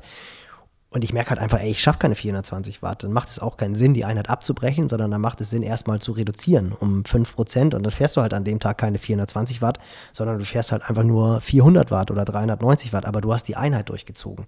Und du hast ja immer solche und solche Tage. Und man weiß ja auch oder man kriegt ja dann auch immer mit, das ist ja eigentlich das Interessante daran auch, dann zu gucken, warum habe ich die Einheit nicht realisiert. So bei dir war jetzt der Punkt, du es ich merke halt einfach oder ich weiß auch, dass so eine zweite Einheit mich halt bricht. Vielleicht war es einfach nur die Ernährung. Du hast dich dann hingelegt, hast dich gut ernährt. Ich meine, das ist ja auch oft, dass du dann sagst, ey, ja, was hast du denn vorher gegessen? Oder auch Kleinigkeiten, motorische Sachen. Du hast irgendwie vielleicht am Tag vorher, aus welchen Gründen auch immer, eine Einheit weggelassen und gehst mit so ein bisschen müden Bein oder mit weniger Vorspannung in die Einheit und schon läuft sie schlechter, als wenn du die Trainingseinheit vorher gemacht hast. Und das sind dann eigentlich genau diese Momente, wo dann Trainer-Athlet gucken, warum hat es nicht funktioniert. Im besten Fall schreibt der Athlet das sofort rein und sagt, boah, ich habe mich irgendwie nicht so richtig gut gefühlt. Ich glaube, ich habe mich am Tag davor zu sehr belastet oder zu schlecht ernährt. Und dann sagst du, okay, dann machen wir nächste Woche genau die gleiche Einheit nochmal, machen keine Progression, also nicht mehr Wiederholung oder nicht intensiver, sondern einfach genau das gleiche nochmal. Und du versuchst am Tag vorher, dich besser zu verpflegen.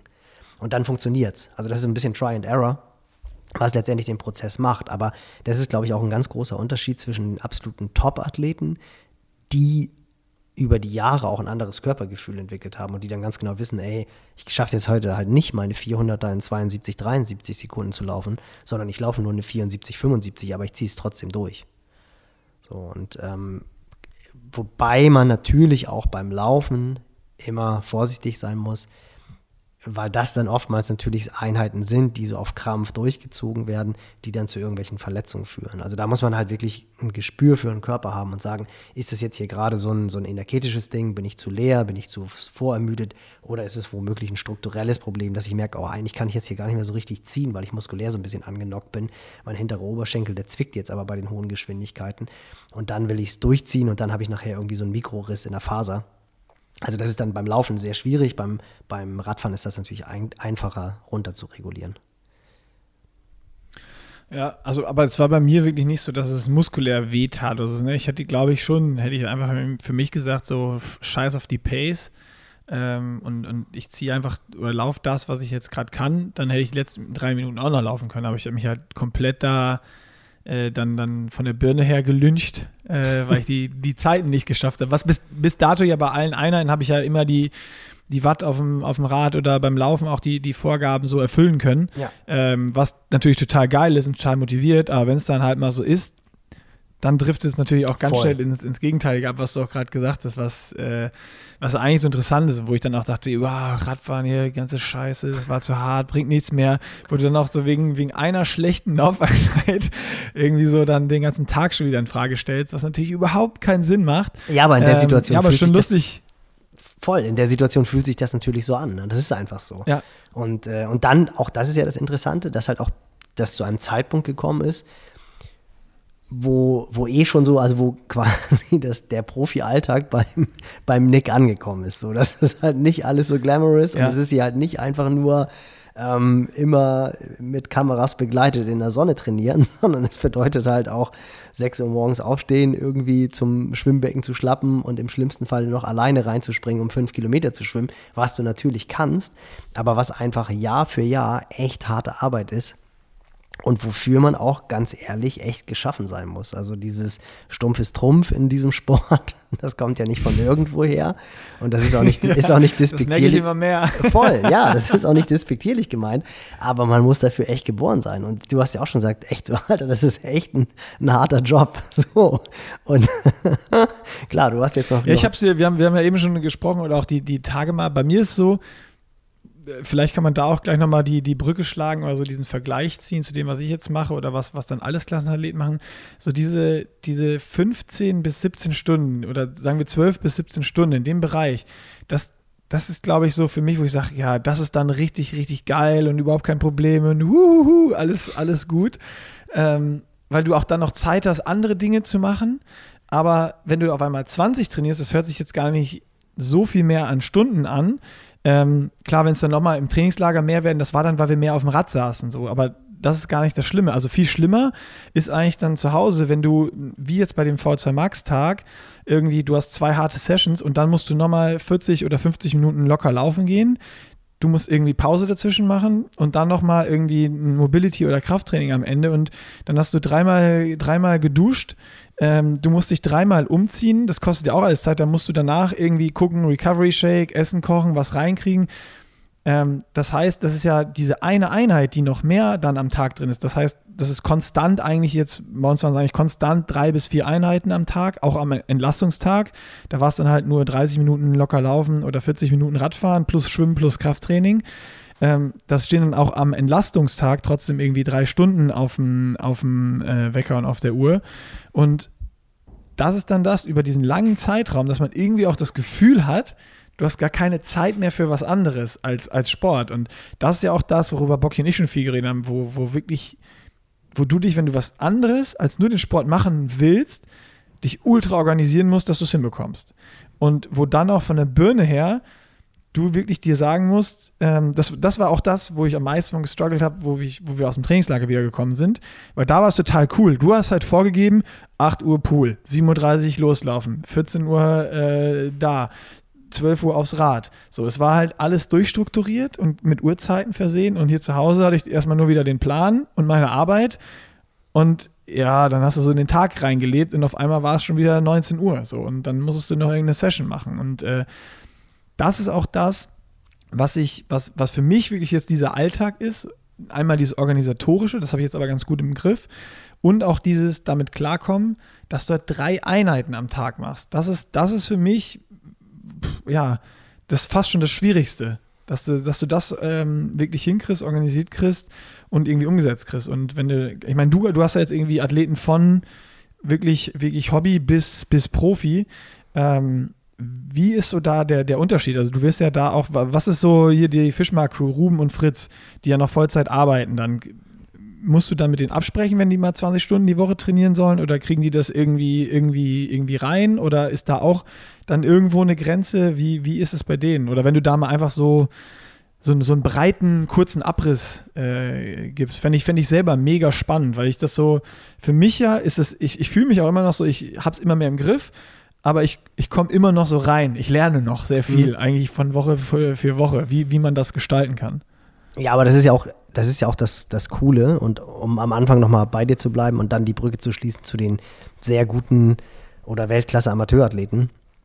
Ähm, das ist ja auch der Grund, weswegen, wenn du dir die Top-Profi-Athleten anguckst, die über Jahre hinweg gut sind, die die müssen sich ja auch eine Struktur schaffen. Also der Großteil von denen schwimmt letztendlich in der Trainingsgruppe. So, das heißt, die haben dann schon mal feste Zeiten. Die müssen dann morgens um 7 Uhr am Beckenrand stehen.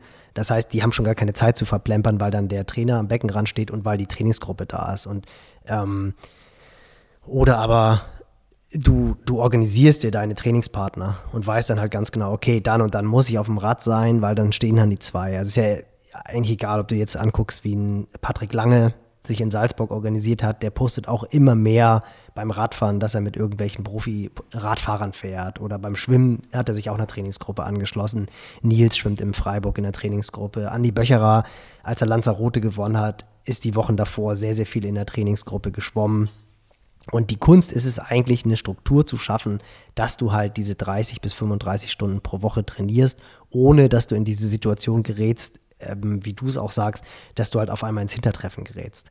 Ähm, Frodo ist natürlich das beste Beispiel, der in Girone immer die Jungs um sich rumschart. Der trainiert ja auch sehr, sehr selten. Der hat auch immer alleine. Der hat ja auch immer irgendwelche Trainingspartner um sich rum, die ihn dann halt pushen. Die Norweger leben es in Perfektion vor, auch wenn sie sich dann jetzt vor den Ironman Wettkämpfen separiert haben, aber auch da hatte dann Gustav Iden irgendwie seinen Bruder dabei, der ihn dann teilweise auch im Training begleitet hat und ähm, Blumfeld hatte immer seinen Trainer dabei und sowas alles. Also das komplett alleine durchzuziehen, alleine ins Wasser zu springen, alleine Rad zu fahren, alleine zu laufen, das geht halt einfach echt nur bedingt. Und auch ähm, Lionel Sanders geht ja jetzt den Weg, dass er sich beim Schwimmen einer Trainingsgruppe angeschlossen hat. Auf einmal kommt er vorne mit aus dem Wasser raus. Also das ist so eine Struktur, die du, die du schaffen musst. Und bei den, bei den Amateurathleten ist es ganz interessant, dass du vorhin gesagt hast, so bis 14 bis 17 Stunden geht es alles noch. Und dann kippt das Ganze. Und das ist voll die Erfahrung, die ich gemacht habe. Also man muss wirklich sagen, dass die Jungs voll arbeiten. Also das, das sage ich ja immer wieder. Das sind keine, äh, die irgendwie eine 30-Stunden-Woche trainieren, sondern die machen das wirklich vor der Arbeit und nach der Arbeit und arbeiten auch Minimum 40 Stunden, teilweise sogar auch mehr und sind halt einfach wahnsinnig diszipliniert. Also eine Disziplin, die mir selber schon Angst macht, äh, auch am Wochenende, wenn ich um morgens um 8.30 Uhr meinen Schlafenmodus ausstelle. Keine Angst, ich schlafe dann nicht mehr, das klappt mit einem fast Fünfjährigen nicht. Ähm, aber dann haben die halt ihren Long Run schon absolviert. Also auch am Sonntag, wo ich dann immer so denke, oh Leute, zeigt doch mal ein klein bisschen menschliche Züge. aber die, die haben sie halt nicht. Also auch da ist ganz klar, die sind diszipliniert und die ziehen das Ganze durch. Aber, und das ist ein riesengroßer Unterschied zwischen Profisport und Weltklasse-Amateursport, die schaffen das mit so, ich sag jetzt mal im Winter 15 bis 16, 17 Stunden mal wenn sie am Wochenende eine lange Gravel-Tour fahren. Das sind halt alles Jungs, die auch Bock haben, am Wochenende im Winter zu fahren, was ja auch gut ist. Und im Sommer werden es dann natürlich schon mal irgendwie durch eine sechs Stunden Radausfahrt auch mal über 20 Stunden. Aber in der Regel bewegt ja, sich das. Im, Im, Sommer können wir nochmal später drüber reden. Sorry, dass ich da unterbreche. Da, da sehe ich es dann auch nochmal anders. Wenn es länger hell ist und sowas, das ist ja halt gerade so jetzt so dieses dann Rolle Indoor, Scheißwetter hier und, und das ist so das, was, was mich da auch fasziniert oder wo ich mich frage, weil ich das ja jetzt selber viel mehr reflektiere. Mhm überhaupt auch mitbekomme. So, was heißt das jetzt in den Tag? Äh, ich meine, jetzt wird es auch schon wieder ein bisschen einfacher, aber wo es um gefühlt 8 Uhr erst hell ist und um 17.30 Uhr schon wieder dunkel und du hast drei, vielleicht sogar manchmal vier Sessions, wann mache ich die und wie kriege ich es unter? Genau, und das machen die natürlich nicht. Also die, die, die, die trainieren schon mehr oder weniger jeden Tag zwei Einheiten, vor der Arbeit und nach der Arbeit. Mehr geht halt nicht. Und das erfordert natürlich aber wahnsinnig viel Disziplin, weil das bedeutet halt wirklich, dass die um halb sieben spätestens loslaufen und auch selten vor 21 Uhr mit dem Training durch sind, weil die halt dann um 19 Uhr mit der zweiten Einheit anfangen. Und was aber ein ganz, ganz großer Unterschied zum Profisport ist, sind halt einmal diese zwei Einheiten am Tag nur und die schwimmen halt weniger. Und Schwimmen, das ist halt einfach so und da ist es letztendlich egal, ob man dein Niveau hat. Klar, du bist jetzt mit deiner Vergangenheit so ein bisschen gesegnet aber du müsstest ja auch, äh, wir gehen auch viermal pro Woche schwimmen. So und, und so, weißt du, und, und die müssten natürlich, weil du musst beim Profi-Triathlon vorne mit aus dem Wasser rauskommen. Und das heißt, du musst fünf bis sechs Mal pro Woche schwimmen gehen. Und das bedeutet halt einfach pro Schwimmeinheit sind das Minimum zwei Stunden, wenn du top logistisch am Beckenrand oder in der Nähe vom Becken wohnst und halt schnell am, im Wasser bist, weil du schwimmst ja auch mindestens anderthalb Stunden. So. Und das ist halt ein ganz wichtiger Zeitfaktor, der bei den Amateurathleten wegfällt. Und du merkst auch jetzt äh, ganz konkret zum Beispiel bei Ruben, wo man halt sagt, okay, komm, wir wollen halt einfach versuchen, beim Schwimmen noch mal ein bisschen besser zu werden. Wir versuchen mal fünf bis sechs Mal pro Woche zu schwimmen. Dann müssen wir Abstriche machen beim Laufen. Da kann ich nicht kompromisslos sagen, wir laufen genauso viel wie letztes Jahr. Da haben wir einfach ein Niveau erreicht, mit dem sind wir happy. Da gehen wir vielleicht auch ein minimales Risiko ein, dass da eine Stagnation stattfindet oder vielleicht sogar zeitweilig das Ganze kurz ein bisschen nach hinten geht. Aber wir haben halt die Hoffnung, dass du dafür zwei, drei Minuten schneller schwimmst auf der Langdistanz. So, das heißt, dieses Abwägen von Stärken und Schwächen akzeptieren oder ausbauen, das ist beim Amateur eine komplett andere Geschichte. Als Profi darfst du dir halt gar keine Schwäche mehr erlauben. Und das macht einen riesen, riesengroßen Unterschied. Ja, ja, das ist schon super spannend. Also ich hatte ja dann auch im Podcast im letzten Tag, dass ich gerade keinen Bock hatte zu schwimmen, das, was auch vor allen Dingen viel daran liegt, äh, dass, ich, dass ich viel alleine ins Wasser gesprungen bin. Äh, das sind auch so Sachen, die ich jetzt einfach ähm, ändern muss. Ähm, dass, dass, es, dass es langfristig hochgeht, wo Bocky ja gesagt hat, ja, wenn ich deine äh, so schwimmen könnte wie du, würde ich erstmal gar nicht schwimmen gehen. ähm, das, das ist halt natürlich auch so ein bisschen, äh, habe ich da ja auch schon gedacht, kurz gedacht, weil es ist genau das Ding, klar kann ich wahrscheinlich dann mit Bocky oder sowas aus dem Wasser gehen, wenn ich relativ wenig äh, trainiere. Aber da schwimme ich nicht in der ersten Gruppe äh, vorne mit und äh, dann habe ich da nicht irgendwie eine schöne Ausgangsposition. Oder wenn ich sage, ja, mir scheißegal, also ist dann ja auch nochmal spannend, wie geht man was an. Ähm, muss ich unbedingt in der ersten Gruppe mitschwimmen oder schwimme ich einfach ganz entspannt in der zweiten und gehe komplett ausgeruht aufs Rad? So, also ich habe halt einfach natürlich, wenn ich eine gute Schwimmform habe ähm, und vor allem schnell schwimmen kann, viel, viel, viel mehr Möglichkeiten. Und das ist dann auch so bei mir, wo ich jetzt gesagt habe, ich habe zwar keinen Bock, aber ich gehe halt trotzdem ja immer schwimmen. Also klar, irgendwann fällt auch mal eine Einheit aus, wenn ich es einfach nicht schaffe. Aber ich weiß halt auch, wenn ich dann nicht schwimmen gehe, dann ist ja schön und gut, dass ich, dass ich schnell schwimmen kann, aber ich kann dann auch nur schnell schwimmen für 500, 600 Meter und dann schwimmen sie halt auch weg. Ähm, sondern ich muss da genauso ähm, mindestens viermal die Woche äh, ins Wasser wie alle anderen. Voll. Und was natürlich auch dazu kommt, ist, dass gerade im November, Dezember Schwimmen eine super Möglichkeit ist, um Stunden zu sammeln, die dir nicht wehtun. Weil wenn wir pro Woche 17, 18, 19 Stunden pro Woche trainieren wollen, du läufst aber schon fünf Stunden pro Woche, kann ich nicht sagen, ja, wir laufen jetzt mal drei Stunden mehr, dann fliegst du halt auseinander. Ich kann dich aber problemlos nochmal drei Stunden zusätzlich ins Wasser schicken und da halt an der Performance arbeiten, weil dich das halt überhaupt nicht platt macht. Das ist ja dieser riesengroße Vorteil. Also, und das war ja auch etwas, was ich erstmal lernen musste. Ich meine, ich weiß noch, als wir am Anfang mit kurzen Strecken angefangen haben und du gesagt hast, Coach, für mich ist es überhaupt kein Problem, tausend am Stück zu schwimmen und trotzdem noch technisch sauber zu schwimmen, wo ich gesagt habe, okay, gut, mh, hm, ja. wieder, wieder ein Learning so, dann, dann kannst du auch schon fünf Kilometer pro Einheit schwimmen. Ähm, also Schwimmen ist halt auch einfach eine Möglichkeit für dich, Stunden zu sammeln, auch intensive Arbeit zu machen. Also total super Herz-Kreislauf-Training, ohne dass du dich platt machst. So, das haben wir natürlich auch im, im November, Dezember genutzt und jetzt schwimmst du ja eigentlich auch nur noch viermal pro Woche. Aber auch wie du es gesagt hast, es bringt dir auch nichts, wenn du gar nicht schwimmst. Dann kommst du vielleicht mit Bocky in der Gruppe aus dem Wasser raus, aber dann hast du schon beim Neo ausziehen Krampf im hinteren Oberschenkel und dann ist das Rennen vorbei. Also das ist ja nicht so, ja. Äh, weißt du, das ist, genau. es klingt immer so einfach oder du haust in der ersten Stunde schon so viel Zucker raus, dass es dir dann hinten raus beim Marathon fehlt. Ähm, deswegen muss man das schon machen. Und genau wie du sagst, es gibt halt für dich die Möglichkeit, in, in eine Rennsituation zu, zu kommen, wo man halt sagen kann, ey, klar, ich kann dann vielleicht die erste Stunde mein Tempo fahren, muss dann nicht die wilden Spiele in der ersten Gruppe mitfahren und werde dann nach einer Stunde vielleicht von der zweiten Gruppe eingeholt, die schon alle ein paar Köcher verfa verfahren haben, weil sie halt in der ersten Stunde schon ein bisschen Alarm gemacht haben. Und dann geht das Tempo so ein klein bisschen runter und dann kann ich relativ bequem in der zweiten, in der zweiten Gruppe mitfahren, fair, ohne dass ich Köcher rausgeschossen habe. Und war es eigentlich bis bei Renndauer 2 und hast noch nicht einmal deine Komfortzone verlassen. So, das ist natürlich auch eine riesen, riesen gute Ausgangslage. Ja, das wäre dann äh, das Traum-Szenario. Da sprechen wir dann nochmal. Äh, da haben wir noch, wenn's, wenn's haben wir noch näher, viel Arbeit vor uns. Wenn es näher an, an Rot rangeht. Ähm, ich würde sagen, lass uns nochmal einmal kurz, ich meine, wir reden jetzt auch schon hier wieder über eine Stunde. Ähm, einmal kurz so dieses Thema ähm, Planung, was, was steht jetzt an, haben wir ja schon, oder was jetzt trainiert wurde, haben wir ja schon mal so einen kleinen Ausblick gegeben. Für mich geht es morgen nochmal wieder ins Trainingslager nach äh, Lanzarote ähm, nochmal zehn Tage, weil äh, ich auch so gesagt habe, das war so ein bisschen eine, eine super spontane Entscheidung. Ähm, schwimmen, boah, im Moment gar keinen Bock und jetzt natürlich durch letzte Woche die, äh, die harten Sessions, die da irgendwie waren, ähm, ist es halt einfach so gewesen, dass ich sagte, ich muss nochmal raus, um irgendwie dieses Niveau hier aufrechtzuerhalten. Ähm, oder vielleicht nochmal ein bisschen was, was draufzusetzen wieder. Also für mich ist so vom, vom Kopf, da habe ich mit Bocky auch schon viel drüber geredet, wenn ich Profi sein will über einen längeren Zeitpunkt, dann kann ich das nicht, äh, wenn ich nur hier in Köln abhänge. Äh, das, ist, das ist für mich so ein, so ein erstes ganz, ganz, ganz großes Learning. Das ist so, keine Ahnung, es kann auch typ, typbedingt sein, dass es, dass es welche gibt, die es können. Ich könnte es nicht.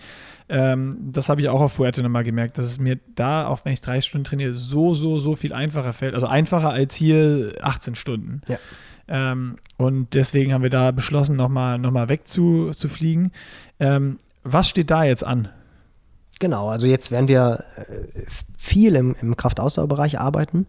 Also viel in der, ja, unterschwelligen, also VO2 Max-Bereich, den verlassen wir jetzt. Jetzt geht es halt darum, so ein bisschen die, die Muskulatur, das, was wir auch im, im Studio trainiert haben, was wir über kurze Inhalte gemacht haben, jetzt an die Länge zu bringen. Du wirst auch längere Hügelläufe machen, um da halt einfach stabil zu sein wirst beim Laufen auch längere Intervalle laufen. Also wir werden die ersten Tausender laufen, wahrscheinlich so zwei Kilometer Tempo-Wechselläufe laufen. Beim Radfahren einfach auch trotzdem noch lange ruhige Inhalte machen und dann auch die Intervalle eher so ein bisschen Richtung, Richtung Schwellenintervalle jetzt. Du nimmst ja auch das Zeitverrat mit, was natürlich total wichtig ist, um dich nochmal mehr an die Position zu gewöhnen und halt einfach jetzt auch ganz. Oder überhaupt mal an die Position zu Überhaupt gewöhnen. mal an, Ja, du warst ja, du warst ja bei Lasse. Fangen Lasse, wir mal an damit. Lasse macht, Lasse macht einen guten Job. Ich glaube, das wird, das wird überhaupt kein Problem werden. Ach, vor Rot steige ich da eine Stunde vorher drauf und dann geht's ab. Genau, das erste Mal am Donnerstag vorher. nee, das macht natürlich, macht natürlich total Sinn. Also jetzt einfach auch und auch wieder wie auf Fuerteventura auch, auch einfach viele Stunden zu machen. Also du bist jetzt ja auch nur in Anführungsstrichen zehn Stunden da. Also da werden wir jetzt auch nicht irgendwie, du wirst schon einen Entlastungstag haben, definitiv. Wir werden jetzt nicht zehn Stunden durchtrainieren, aber wir werden da schon ein bisschen progressiver angehen. Es geht einfach darum, viele Stunden zu sammeln, um danach dann auch mal wieder in Köln eine Woche frei, nicht frei zu haben, aber halt einfach wieder. Doch, frei, da, da nehme ich dich jetzt Nee, nee, das, das, das, läuft nicht mehr. Frei hast du nicht Die Woche mehr. nehme ich, eine Woche frei. Als Profiathlet hat man gehört, Leute, also nach Lanzarote habe ich eine Woche, eine Woche, frei. Eine Woche trainingsfrei. Ah, da freue ich mich schon drauf. Das ist, ja, das, ist ja, das ist ja das, was wir vermeiden wollen. Keine Verletzung, keine Krankheit, keine Woche trainingsfrei. Ach so. Genau, das ist das große ja, okay. Ziel. Das ist immer, das ist ganz witzig, wenn du das erste Mal einen Athleten auf einen Ironman vorbereitest, und die kriegen dann, kriegen dann die Taper-Woche zugeschickt und dann sagen die so, ey, Alter, bist du bescheuert? Wie soll ich denn? Ich muss ja an jedem Tag vor dem Ironman noch trainieren.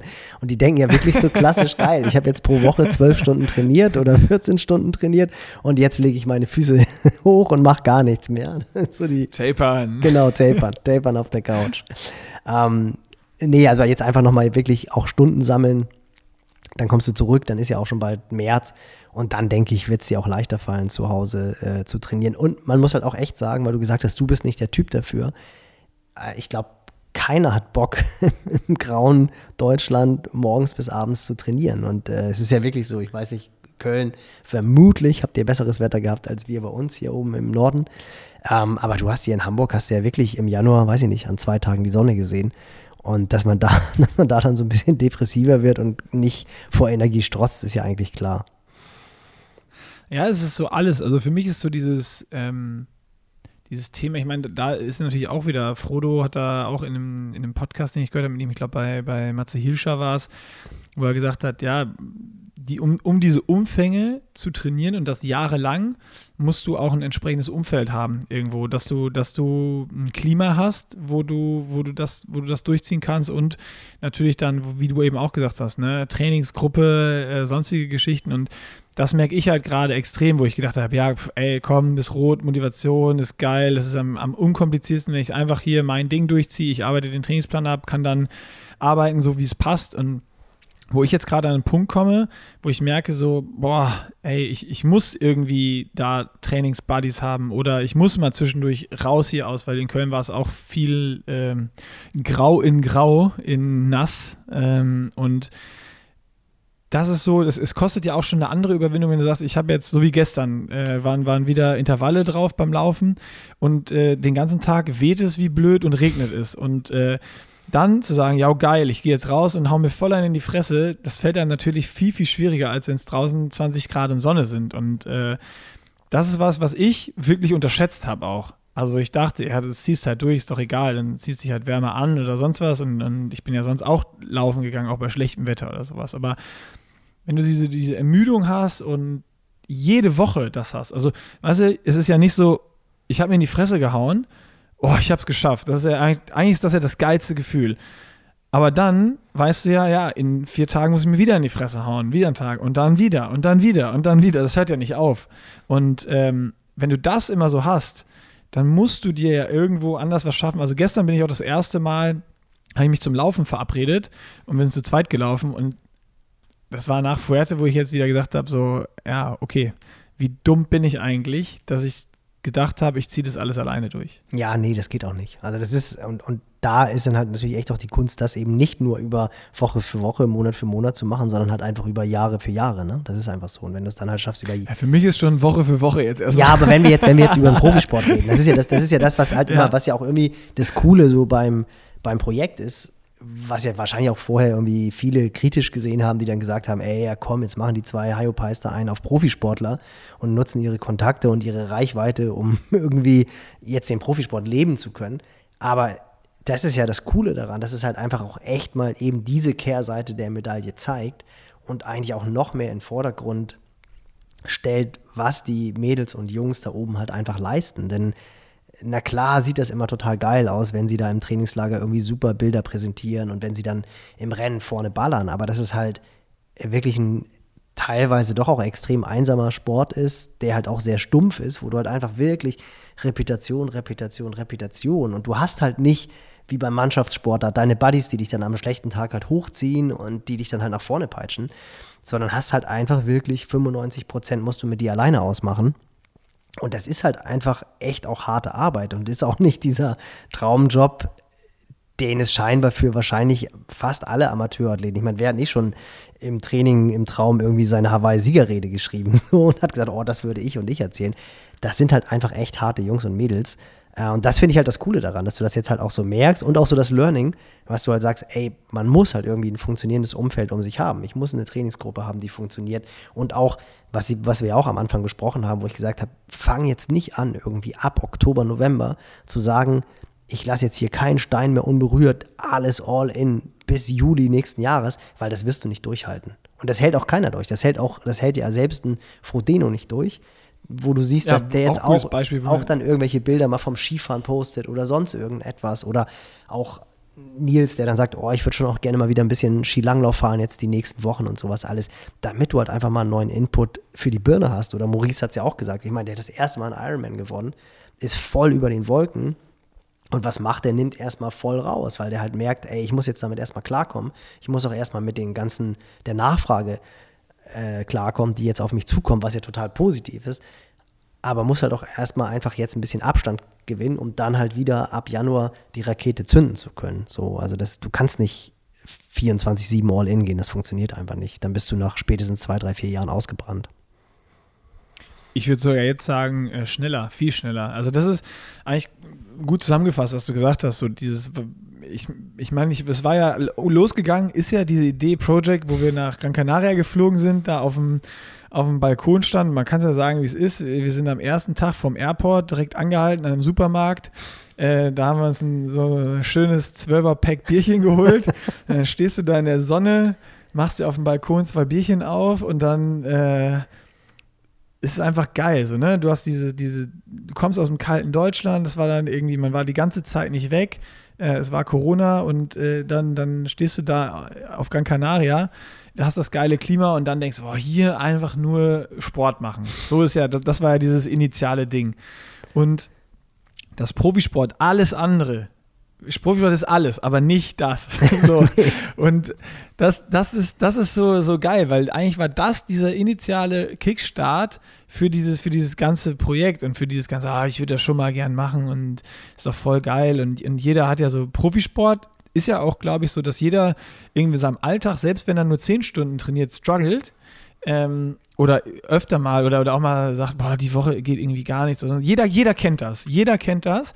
Und dann fließt du ins Trainingslager und alles ist geil, weil es ist Sonne, du hast Zeit, du kannst, hast nur Training und ähm, man trainiert halt mal 30 Stunden und dann denkt man so, boah ja, Profisportler sein könnte ich auch. Man verbindet ja dann auch Profisportler sein mit diesem Gefühl und mit diesem, ich komme aus der Scheiße, ein geiles Wetter und alles ist cool. Ähm, und das ist, das ist ja wirklich, es ist einfach nicht das. Und das zu begreifen, äh, ist so, glaube ich, für, für mich eines der, der allerersten Learnings gewesen und das schnellste Learning. So, das ist, ähm, ja. Meine Vorstellung war komplett falsch.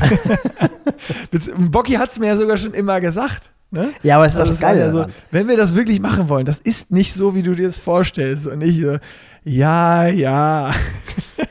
Ja, aber, aber mega gut. Ich meine, das ist, das ist finde ich, wirklich so das, das Geile irgendwie daran. Und äh, ihr schafft ja auch, das ganz gut zu transportieren, da muss man ja auch sagen. Also es sind ja schon viele, die es verfolgen, viele, die einen darauf ansprechen und äh, wo ich ja auch am Anfang so ein bisschen skeptisch war und gedacht habe, ist das jetzt hier wirklich so ein Zirkustanz, den wir gehen müssen? Äh, abgesehen natürlich von der sportlichen Entwicklung, die mich halt total reizt und zu, zu gucken, was hole ich da aus dir raus oder was holen wir aus dir raus. Bin ja nicht ich, das bist ja in erster Linie du, aber wie guide ich dich halt dahin?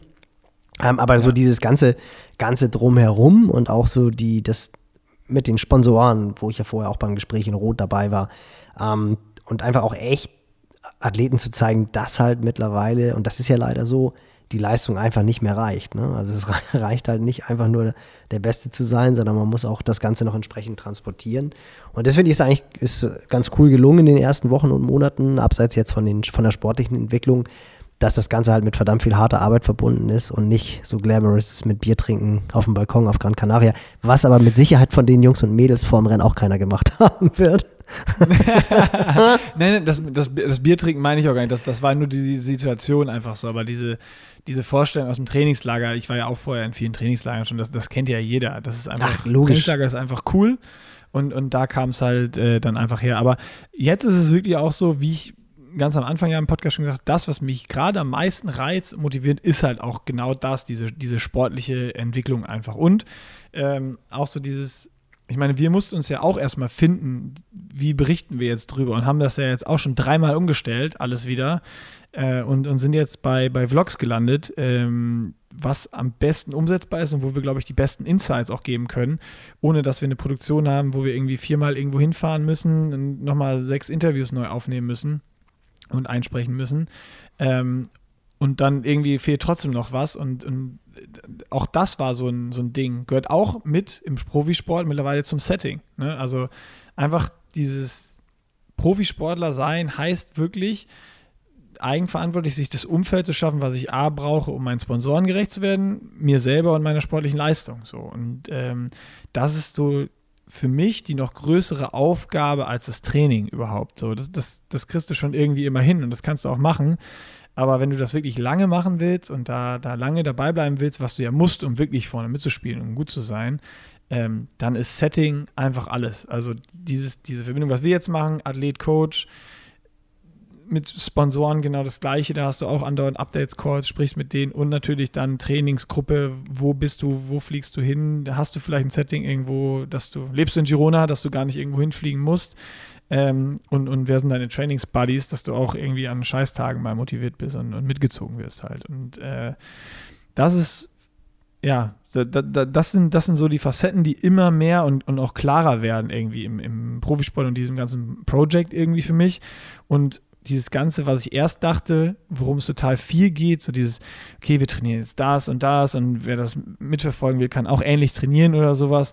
Da ging es ja jetzt bis jetzt relativ wenig drum, weil das eigentlich das fast uninteressanteste war an diesem ganzen, an diesem, an, an diesem ganzen Ding, was wir da jetzt machen. Total. Das ist ja auch letztendlich auch ein ganz wesentlicher Unterschied zwischen Profisport und Amateursport oder auch sehr, sehr ambitionierten Amateursport, dass beim Profi und du bist ja noch weit davon entfernt, an deinem Limit zu sein, was trainingsmäßig ist. Also wir könnten jetzt ja noch ganz, ganz locker zwei, drei, vier, fünf Jahre alleine übers Volumen aufbauen.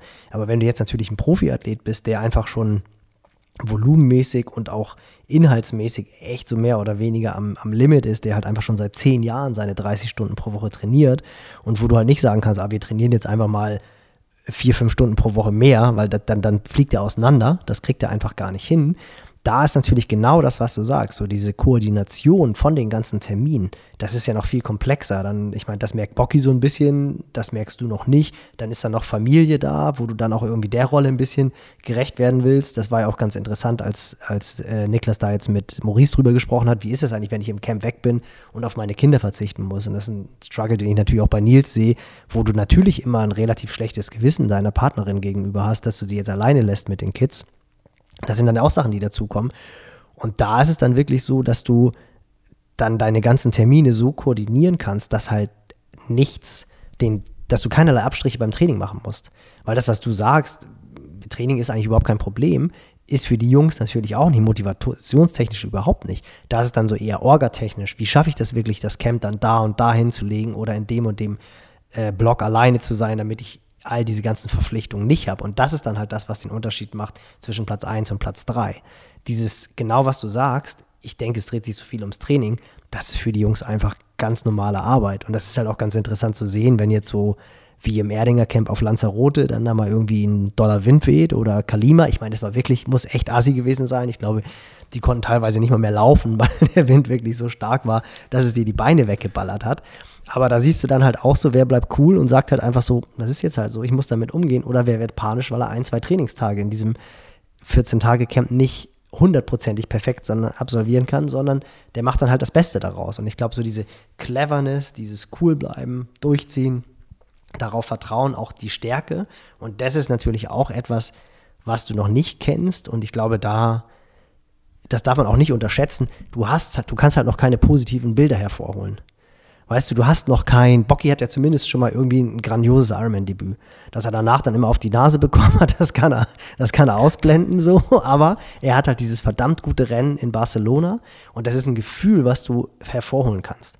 Oder wenn du irgendwelche Rennen gewonnen hast, das, das kenne ich aus meiner Zeit früher noch. Ich habe immer meine guten Rennen rausgeholt im Training, wenn es schwer wurde. Also genau, was du erzählt hast, du läufst irgendwie diese Minutenintervalle und merkst halt, oh, das läuft ja alles überhaupt nicht nach Plan. Und auf einmal liegst du dann wieder bei dem und dem Rennen in Führung oder du bist bei dem und dem Rennen auf der Jagd und dann läufst du auf einmal wieder zehn Sekunden schneller. Und diese Bilder, die fehlen dir natürlich noch. Also das ist ja etwas, weil du da wirklich einfach so reingeworfen wirst in dieses Projekt. Du hast es dir auch nicht erarbeitet und ich glaube, das sind auch Sachen, dieses über Bilder arbeiten im Training, das ist etwas, was auch total unterschätzt ist. Da habe ich ganz, ganz viel bei Natascha Bartmann damals gelernt, die halt extrem viel so gearbeitet hat. Und wo du dich dann halt auf die Rennstrecken begibst und halt irgendwelche Niederlagen oder Siege umwandelst und sagst halt, Alter, Alter, nee, ich, ich gehe jetzt, ich jetzt nicht auf die flache Runde, bieg nicht auf die flache Runde ab, weil ich will das Rennen gewinnen. Ich will nicht wieder in diese Situation kommen, sondern jetzt will ich vorbeilaufen oder will nicht eingeholt werden. Und das fehlt dir ja noch. Das sind so Tools, die du dann natürlich auch, wenn du jetzt ein, ein Frodeno bist, ein Fromhold bist, äh, whatever, Anna Haug, die holen sich das natürlich in Situationen, wo es extrem schwer wird, hervor und arbeiten dann mit diesen Bildern. Also das ist, glaube ich, auch ein Punkt, den du noch nicht kennst und äh, wer weiß, wenn wir jetzt einen roten, wer weiß, wenn du dann ins Stadion einläufst und ein geiles, geiles Bild produzierst, dann holst du das vielleicht im November, Dezember 22 raus und sagst, nee, ich äh, gehe nicht auf die flache Runde, ich laufe auf der Welling-Runde weiter. Das ist, das ist, ja das ganze große Feld der Sportpsychologie nochmal. Vielleicht gibt es da ja auch äh, andere Bilder, die ich mir dann noch hervorholen kann. Das ist ja auch noch was. Äh, ja, die müssen wir uns ja vor im, Vorfeld, im Vorfeld verankern. Ja, ja, genau. Das ist auch was, was, wir, was eigentlich ja noch bei, bei Bocky und mir auf dem Zettel stand. Bei Bocky wird es jetzt relativ eng, äh, dann, noch, dann noch viel zu machen durch die Umplanung. Der ist jetzt erstmal beschäftigt. Ähm, auch da wieder alles so zu organisieren, dass bis, bis Südafrika jetzt wenigstens alles optimal läuft. Ähm, und das ist aber auch was, was ich auf jeden Fall nochmal noch mal machen will, dass man da nochmal ein paar Sessions mit einem Sportpsychologen macht äh, und auch guckt, was kann man da machen. Und wenn ich jetzt diese, diese Erfahrung aus vielen Jahren Sport oder guten Erlebnissen oder sonst eben nicht habe, gibt es da andere Dinge, die, die man machen kann. Ein Triathlon habe ich auch schon mal gewonnen. Ja, aber das ist ja so, das habe ich euch ja auch vorher auch gesagt, so diese ganzen positiven Bilder, die man jetzt sammelt im Training auch, dass man die dann abspeichert. Also wenn es wenn, ja. die jetzt beispielsweise, hast du jetzt, haben wir nicht drüber gesprochen, hast du in der Situation auch nicht im Kopf gehabt. Aber wenn du jetzt beispielsweise bei dem Laufintervall, was nicht gut gelaufen ist, in der Situation dir die Bilder hervorgeholt hättest von den Hügelläufen auf Fuerteventura, wie du da mit, mit Alex und mit Jens oben ohne die Berge hochgeballert bist, dann weißt du, dass du dich anders gefühlt hättest, dann wäre nicht eine negative Spirale ja. reingegangen, sondern es hätte es vielleicht dafür gesorgt zu sagen, alter geil, ist mir jetzt egal, ob ich jetzt 340 laufe oder 4er Schnitt, ich ziehe das Ding durch. So, und das ist etwas, was man jetzt gerade natürlich in den Frühjahrstrainingslagern super schaffen kann, dass man so Long Ride ist ja so der Klassiker. Man fährt das erste Mal in seinem Leben 100 Kilometer, 150 oder man fährt eine 200 Kilometer Runde und fährt dann mit Euphorie ins Hotel zurück. Das sind so Momente, die man abspeichern kann und wenn es dann fünf, sechs, sieben Wochen später auf der Rolle schwer wird, holt man halt diese Momente hervor. Also ja, Aufgabe für Lanzarote. Das ist ein guter Tipp. Aufgabe für Lanzarote. Die nächste, die Momente, Momente sammeln. Komm, ich bin, ich bin gewappnet. Ich bin gewappnet. ja, aber ist doch total cool. Ich meine, next, next Level erreicht. Also ich meine, man wird nicht in der Komfortzone, wird man nicht besser. Man wird immer dann besser, wenn man seine Komfortzone verlässt oder wenn man halt in diese Bereiche kommt, die wir jetzt hatten letzte Woche. Also für mich war das ein, ja. ein super. Ach, aber die Komfortzone, die habe ich schon seit 1. August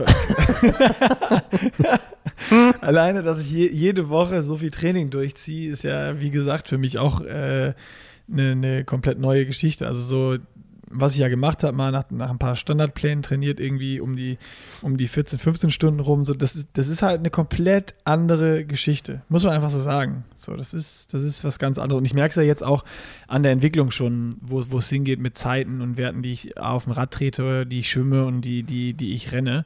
Ähm, das ist ja, ja, und auch das trotz einer hohen, einer hohen Volumen im, im Training einfach. Ne? Also es ist ja nicht so, dass ich jedes Mal in jede Session reingehe und sage, hoch, heute habe ich aber frischen, frische Beine und läuft und geil und voll Bock und so und das Wetter ist super und heute baller ich mal. Sondern das ist ja, eigentlich gehst du ja immer schon zerstört in so einen v Max-Tag rein oder mit einem gewissen Volumen oder einer Vorspannung in den Beinen. So, das ist ja nie, dass du total ausgeruht bist. Nee, du, also das ist ja auch für mich eigentlich immer so das, das Beste, wenn ich Einheiten habe. Also klar, das Beste ist immer, wenn Einheiten absolviert werden können und wenn die Einheiten in den Bereichen absolviert werden können, die vorgegeben sind. Aber was ich zum Beispiel immer total cool finde, und das war ja bei dir öfter der Fall, dass du auch so diese klassische Nachbereitung, was halt einfach so ein Punkt ist, dass du halt in der Müdigkeit technisch nochmal sauber läufst und was ja in 90 Prozent der Fällen so ist, dass du losrennst und denkst, Alter, das fühlt sich hier aber nicht gut an. Und wenn ich dann aber lese, nach 20 Minuten sind mir die Beine aufgegangen, das ist eigentlich so ein Zitat, was von verdammt vielen Athleten kommt, im positiven Sinne, und dann lief es irgendwie wie geschnitten Brot, dann hätte ich auch noch weiterlaufen können. Das sind dann eigentlich so die Momente, wo ich denke, geil, das funktioniert und äh, so soll es halt sein. Oder auch wenn du dann das erste Mal einen Koppellauf auf dem Programm hast und dann läufst du auf einmal Geschwindigkeit und denkst, Alter, laufe ich jetzt hier echt gerade so schnell oder äh, stimmt die Zahl vorne nicht? Ähm, das, ist, das ist eigentlich das Coole daran. Und das ist ja auch das, was motiviert. Also nicht nur den, den Athleten, sondern auch den Trainer. Schon, also we are on track. Ja, würde ich auch sagen. Ich würde auch sagen, wir machen jetzt hier, äh, wir wollten eigentlich noch über Wettkampfplanung und sonst was sprechen, aber wir haben jetzt schon hier 1,30 auf der Uhr. Oh, shit. Ähm, Echt? Müssen, müssen hier gleich mal einen, äh, einen Punkt Cut. machen und dann äh, würde ich sagen, machen wir, mach, machen wir schon nach dem Lanzarote Trainingslager einfach äh, den nächsten Termin schon mal schnell wieder aus, dass wir dann da nochmal äh, quasi an dem Punkt ansetzen können und wieder über Wettkampfplanung und sonst was, was da, was da jetzt noch kommt und auch die, die Ideen, wir haben ja schon so ein paar Sachen besprochen, die Wettkampfplanung steht noch nicht ganz, aber ähm, ja, dass wir da einfach auch nochmal drüber sprechen, warum, wie, wo, was und ähm, das Machen wir dann aber beim nächsten Mal. Genau. Jetzt muss ich auch noch packen.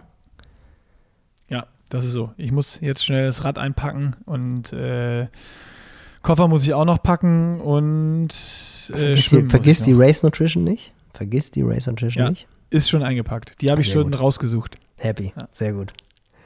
Es wird bleib alles getestet. Genau. Bleib gesund. Hab einen äh, Blick auf Frau Lehrieder.